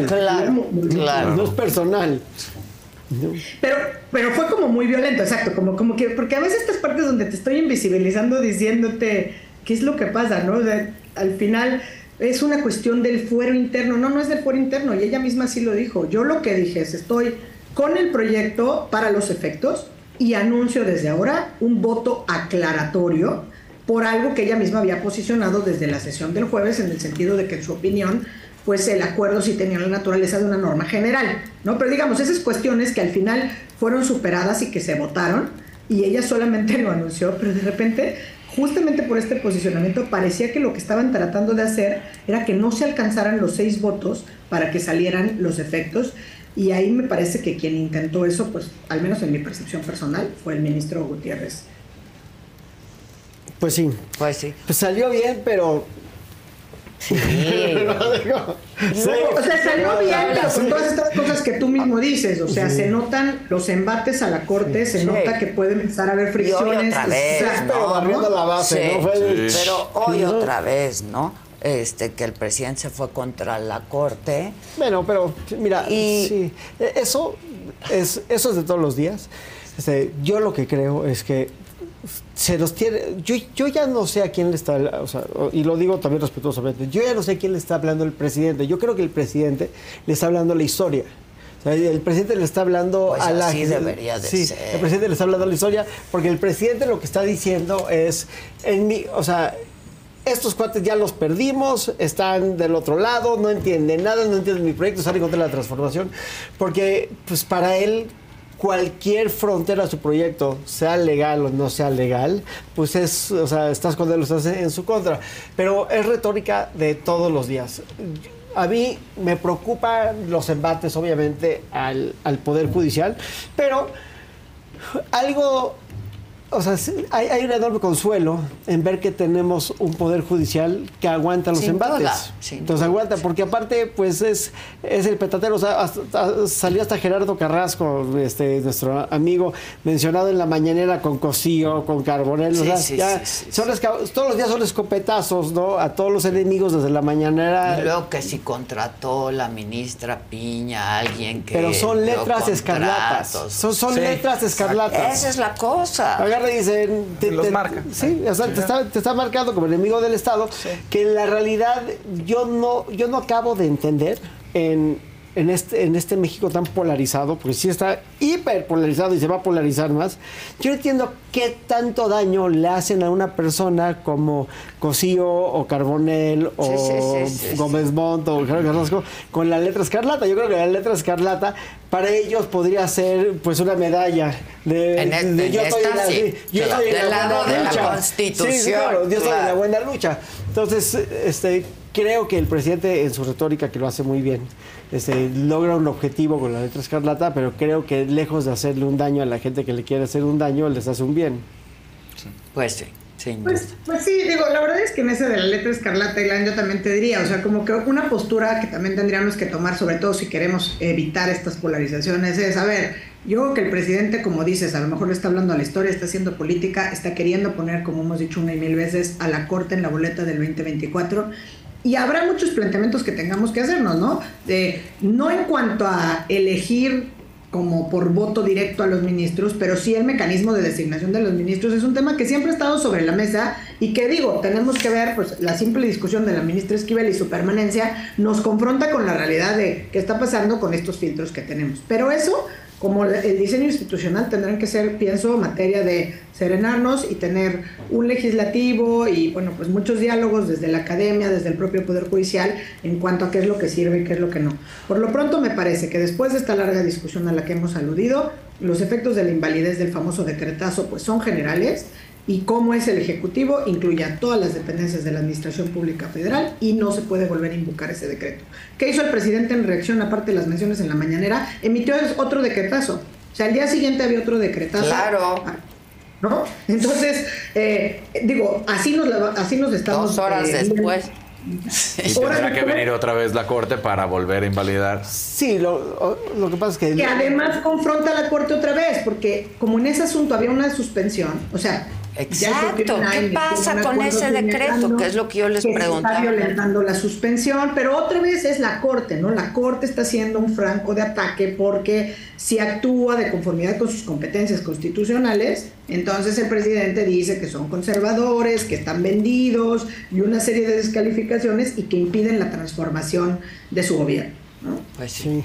Y bueno, como última ponderación, Venga. estas metas que están tratando de obtener en general, que la Corte está invalidando, yo creo que con un poquito más de técnica jurídica las podrían vencer.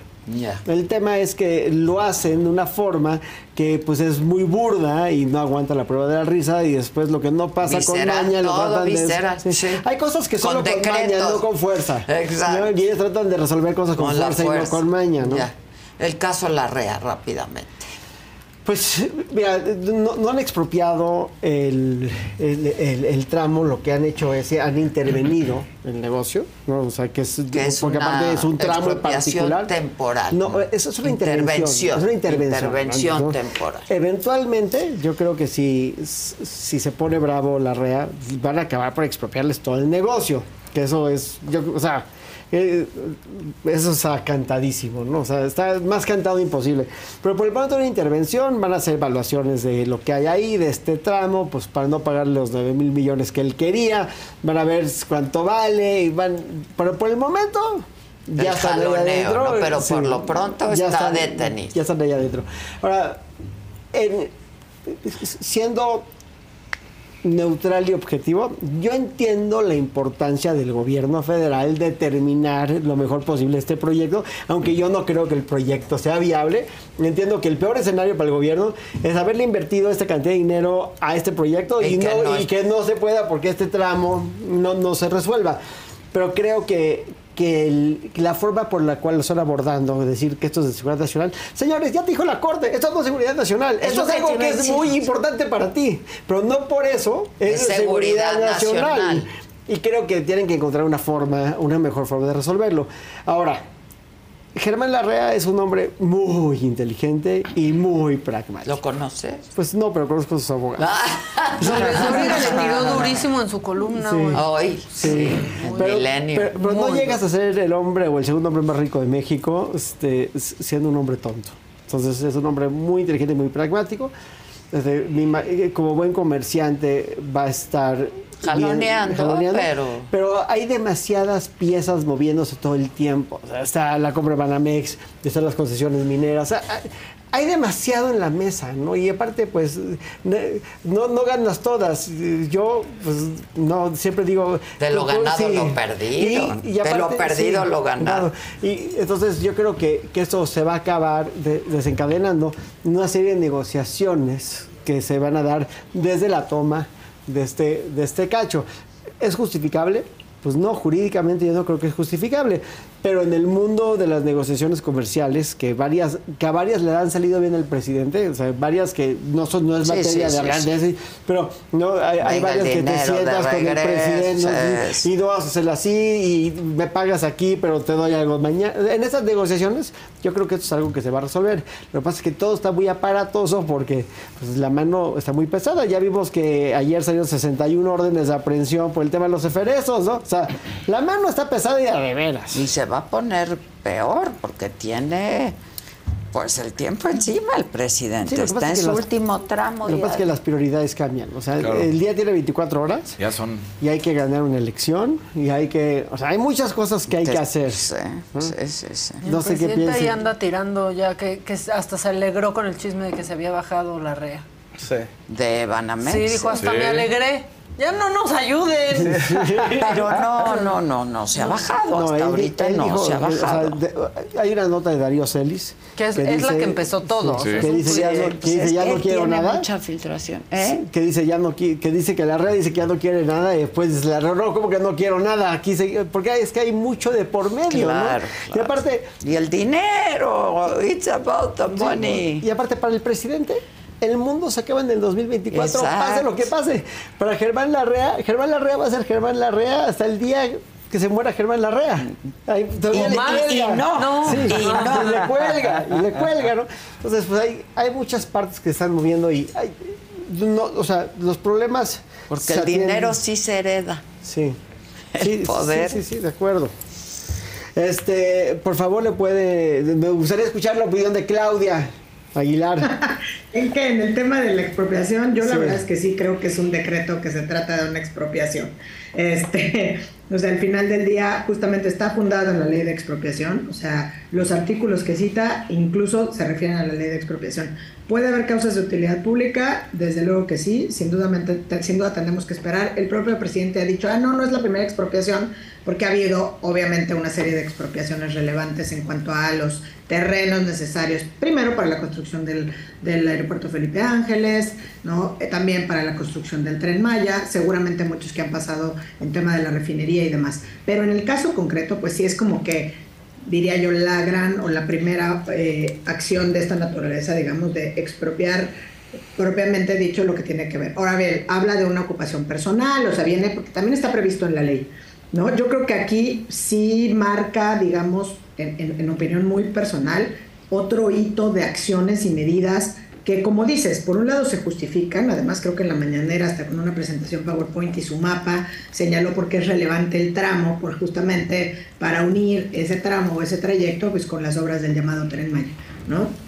Pero desde luego pues habrá que esperar reacciones. La reacción en la propia ley está previsto, cómo impugnas este decreto, pues lo, lo- lo impugnan a través de un juicio de amparo, entonces de nueva cuenta el Poder Judicial en el frente, eh, qué tendrán que hacer quienes ah, acudan a, a la defensa de- de- del grupo, ¿no? Vía juicio de amparo, seguramente tratarán de justificar que se debe conceder también la suspensión. La suspensión a lo mejor se ve puesta arriba por este tema de orden público e interés social, pero al final no es a uno, ¿no? digamos, en, en la opinión, eh, considerar qué es lo que procede, sino será un juez o la persona juzgadora que conozca quien determine, pues, obviamente, la admisión, desde luego que sí es procedente mientras se presente en tiempo y posteriormente, bueno, pues también determinar si procede o no la suspensión y en caso de decretarse con qué alcances y con qué fines. Ahora, Pero ¿crees sí me que se metan en un lío legal? Por A ver, yo, yo creo que, que asumir que van a haber acciones legales de inmediato es lo más inteligente, porque pues, des- lo primero que es Pero lo una- haces paralelamente, Pero ¿no? lo, lo primero que va a pasar es que le van a hablar a un abogado.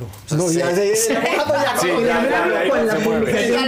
Preguntarle a un amparo si hay que presentar un amparo es como Sí. preguntarle al peluquero si te tienes que cortar el pelo, ¿no? O sea, lo primero que va a decir es, claro, Por no, supuesto. Sí, pero ya vamos tarde. Y aparte necesitas un cierto grado de leverage que te, lo- que te da los procesos. Pero eh, pensando en el plazo muy corto y muy mediano, es- esto no se puede quedar en un embate más. Hay demasiadas cosas que están de por medio. O sea, si mañana le, hacen, le quitan las concesiones o le revocan las concesiones al Grupo México, eso sería un drama. O sea, sería un drama. ¿no? O sea, hay, hay demasiadas cosas de por ¿Para medio. el país? Sí. O sea, no, es muy difícil. No solo para la economía. La economía, Se pierde claro. toda la El peso la sufrió. Exacto. Y, y también, pues, ¿qué tanto va a ser, qué tanto es tantito? ¿no? Es muy importante entender que esto es parte de una negociación comercial. Y hoy, Germán Larrea, pues, es una persona que tiene una interlocución directa con el presidente. Pues sí. Estuvo la semana pasada dos veces en Palacio, pero Sí. pues al otro día vino el Se lo madrugaron. decreto. Sí, pero igual, o sea, yo, yo no sé, yo, yo no supe- fui parte de esas pláticas, yo no sé si le dijeron, aguanta, pon cara de, no, pon cara de Juan, o sea, yo- hay tantas cosas que podrían estar pasando que no conocemos, que lo único que podemos ver es pues, lo, lo que está del otro lado de la pantalla, ¿no? Lo que está en la nota. Lo que sí creo es que este problema, como todos los demás, se van a acabar resolviendo y estamos en el coletazo de la presidencia. El sexenio se está acabando. Es lo que digo. Estamos en el Sí. coletazo, ¿no? Y se va a poner cada vez más fuerte el asunto. Y quien llegue, quien llegue a la presidencia del partido que sea, va a tener que lidiar con este problema y no va a ser presidente. Claro. O sea, quien sea que llegue, Claudia Sheinbaum, Marcelo Ebrard, Adán Augusto, Enrique de la Madrid, Beatriz Paredes, Monreal. Monreal, no. a Fernández Noroya, quien llegue. No es el presidente, Sí, va a ser un ser humano totalmente distinto. Porque lo que sí es que el presidente de México, para bien y para mal, es único. Ah, no. No hay sé. nadie No como hay él. nadie, No hay lo que nadie te digo. eso- Sobre todo eso- para bien. Eso sí no se hereda, ¿eh? Eso sí no Eso, se hereda. eh, Es un hombre que está bendecido con una enorme cer- certeza. No Sí. tiene la bendición de, sus, Sí, de, de la claro. certeza, ¿no? Entonces, eh, va- De va- sus dichos. De sus dichos. Entonces, vamos a ver, vamos a ver. Vamos a ver qué pasa. Va- Vamos a ver. Miren, ¿sabes qué?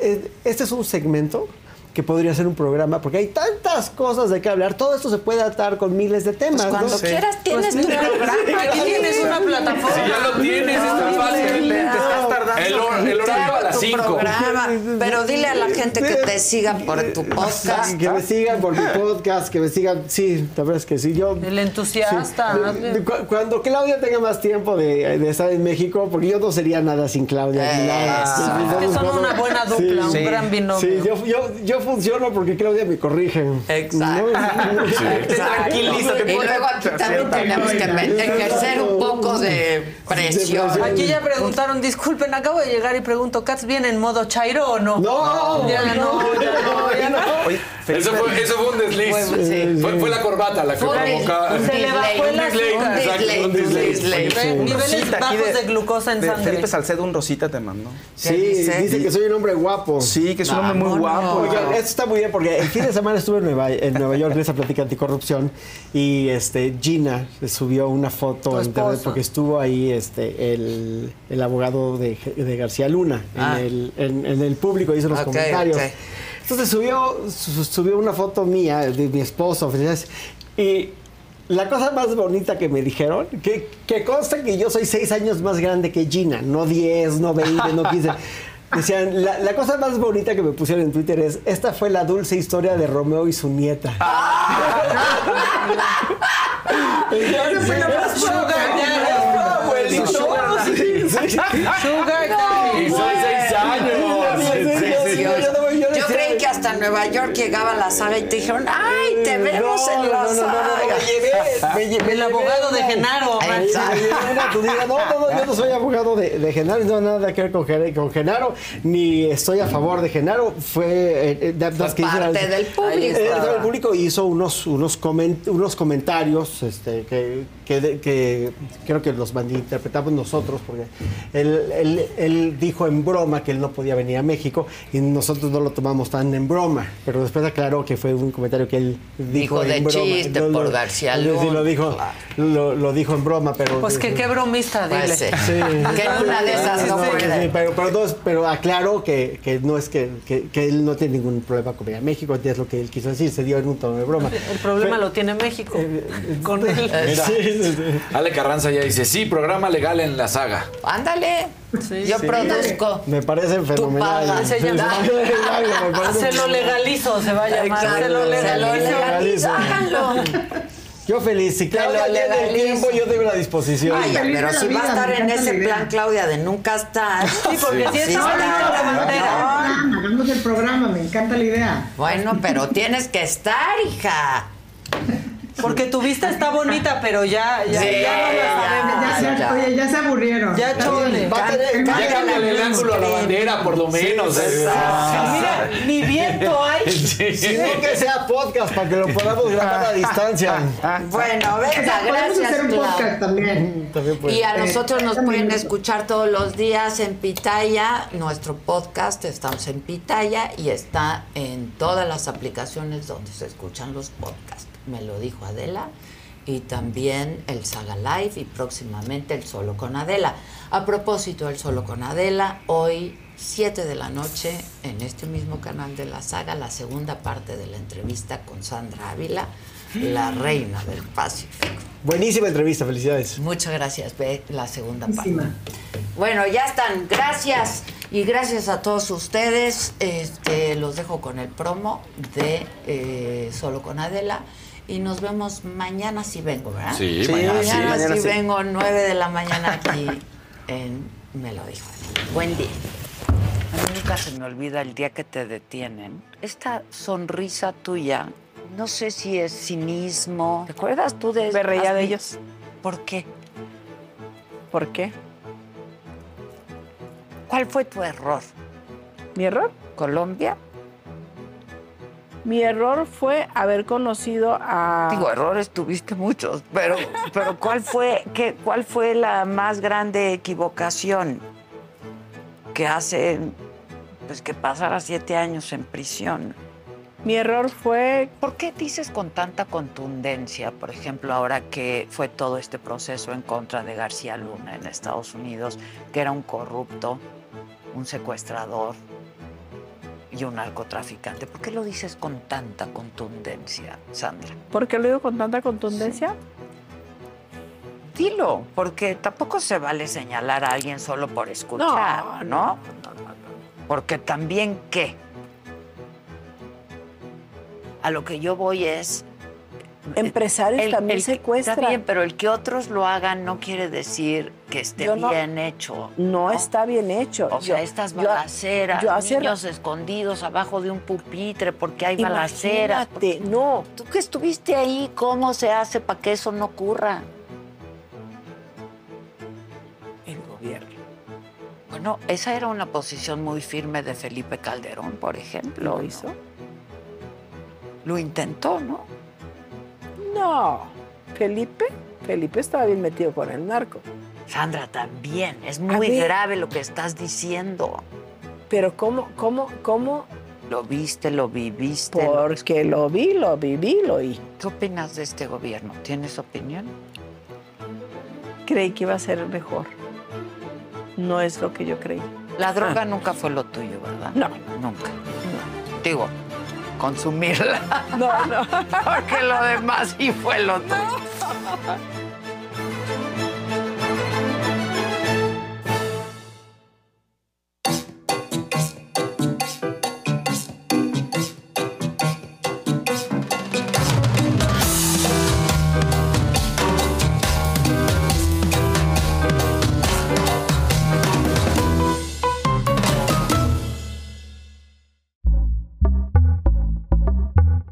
Pitaya. Algunos les gusta hacer limpieza profunda cada sábado por la mañana. Yo prefiero hacer un poquito cada día y mantener las cosas frescas con Lysol. El limpiador de inodoros Brand New Day de Lysol limpia y desinfecta el inodoro y el cepillo, eliminando el 99.9% de virus y bacterias con una fragancia que lleva tus sentidos a un paraíso tropical. No solo limpies, limpia con Lysol. Con Verizon, mantenerte conectado con tus seres queridos es más fácil de lo que crees. Obtén llamadas a Latinoamérica por nuestra cuenta con Globo Choice por tres años con una línea nueva en ciertos planes al Nemery. Después, solo 10 dólares al mes. Elige entre 17 países de Latinoamérica como la República Dominicana, Colombia y Cuba. Visita tu tienda Verizon hoy. Escoge uno de 17 países de Latinoamérica y agrega el plan Globo Choice elegido en un plazo de 30 días tras la activación. El crédito de 10 dólares al mes se aplica por 36 meses. Se aplica en términos adicionales. Se incluye hasta 5 horas al mes al país elegido. Se aplican cargos por exceso de uso.